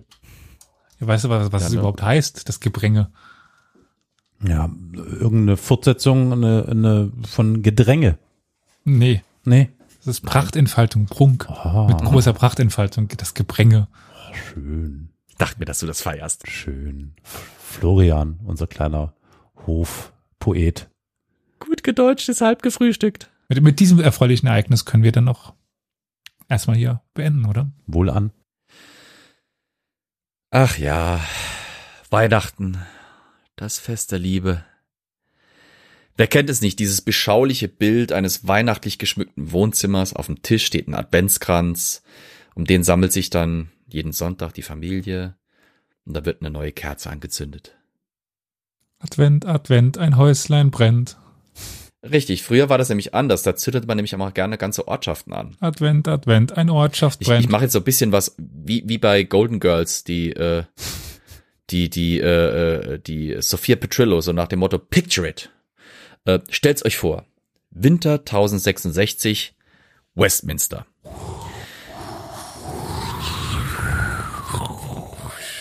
Wunderbar. Dankeschön. Vor der Abteikirche in der altehrwürdigen Krönungsstätte der angelsächsischen Könige stehen an diesem Weihnachtstag 1066 am 25. Dezember etliche Normannen Wache und murren in der Kälte. Das wird jetzt ein Hörspiel, ne? Bis vor ein paar Wochen waren sie im kriegerischen Einsatz gegen Angelsachsen, die sich renitent gezeigt hatten gegen die Invasion ihres Herzogs Wilhelms von der Normandie. Jetzt mussten die Normannen um die Kirche herum in der Kälte Wache stehen, während da drin in der Kirche dieser, naja, etwas ausgedünnte, fast schon kümmerliche Rest des angelsächsischen Adels bei einer großen Zeremonie teilhaben durfte, nämlich der Krönung dieses normannischen Herzogs, den sie bis vor kurzem noch Wilhelm den Bastard genannt hatten, inzwischen aber mit zunehmendem Respekt und Ehrfurcht als Wilhelm den Eroberer bezeichneten. Die Zeremonie war mit aller Pracht, die damals eben möglich war, ausgerichtet worden und weil der Herzog von der Normandie natürlich ein fremdes Volk unterworfen hatte, musste er ein paar Zugeständnisse machen. Die Zeremonie beinhaltete auch angelsächsische Traditionen. Zum Beispiel eben auch die Zustimmung des Volkes zur Wahl oder, naja, zur Erhebung des neuen Königs. Als jetzt im Laufe der Zeremonie die natürlich, wie gesagt, die Wachleute von außen nur mehr oder weniger stumm mitbekamen, die anwesenden Angelsachsen vom Erzbischof von York dazu aufgefordert wurden, ihre Zustimmung zur Wahl, also wollt ihr Wilhelm als euren König akzeptieren, kundtaten und das mit Geschrei taten, waren die Normannen draußen ein bisschen nervös. Ich meine, sie hatten gerade erst einen Krieg gegen diese bärtigen, aufsätzigen Angelsachsen gewonnen, die irgendwie nicht wussten, wann sie verloren hatten und trotzdem weiter fochten man hatte sowieso Angst gehabt, dass, wenn da jetzt irgendwie hunderte von Angelsachsen anmarschieren, Earls und Thanes und wie sie sonst noch heißen mit ihrem ganzen Gefolge, dass das unter Umständen Probleme kriegen, äh, bedeuten könnte. Und jetzt hören sie Geschrei aus dieser Kirche. Was machten diese Normannen also? Naja, wenn da drin jetzt in der Kirche hunderte von Angelsachsen sich vielleicht gegen die paar Normannen, die dort waren, auflehnen, dann würde es zum Kampf kommen. Im Zuge dieses Kampfes könnte man diese Angelsachsen aber ablenken, indem man nämlich zum Beispiel die Stadt rund um das Minster, um diese Kirche, anzündet. Da wohnen ja auch Angelsachsen. Wenn also diese Stadt brennt, müssen die Angelsachsen in der Kirche sich entscheiden. Helfen sie den Leuten draußen, ihren Landsleuten, ihre Stadt zu löschen? Oder kämpfen sie weiter gegen die Normannen? Lange Rede, kurzer Sinn, taktische Erwägungen zum Trotz. Was passierte? Drinnen jubelten Angelsachsen dem neuen normannischen König zu und sagten Ja zu seiner Herrschaft. Draußen brannte Westminster komplett ab, weil ein paar Normannen falsch verstanden hatten, was sich da in der Kirche abspielte. Einige Zyniker könnten jetzt sagen, das war ziemlich emblematisch für die spätere Herrschaft des Normannenherzogs über sein neues englisches Königreich, denn in den Monaten nach seiner Krönung war William vor allem damit beschäftigt, aufständische Angelsachsen zu bekämpfen oder überhaupt in den Jahren danach, die sich eben mit seiner Herrschaft nicht abfinden wollten. Wir hoffen natürlich, dass es euch an Weihnachten nicht so warm wird wie den Bürgern von Westminster, äh, dass ihr trotzdem jubeln könnt, ohne dass Normannen außer, außerhalb eures Hauses das irgendwie falsch verstehen. Und hoffen natürlich, dass ihr viele Geschenke bekommt. So wie unseren Adventskalender, den wir dann vielleicht jetzt, vielleicht auch nach einer anderen Folge beenden. Frohe Weihnachten. Ho, ho, ho. Fröhliche Weihnachten. Ein frohes Fest.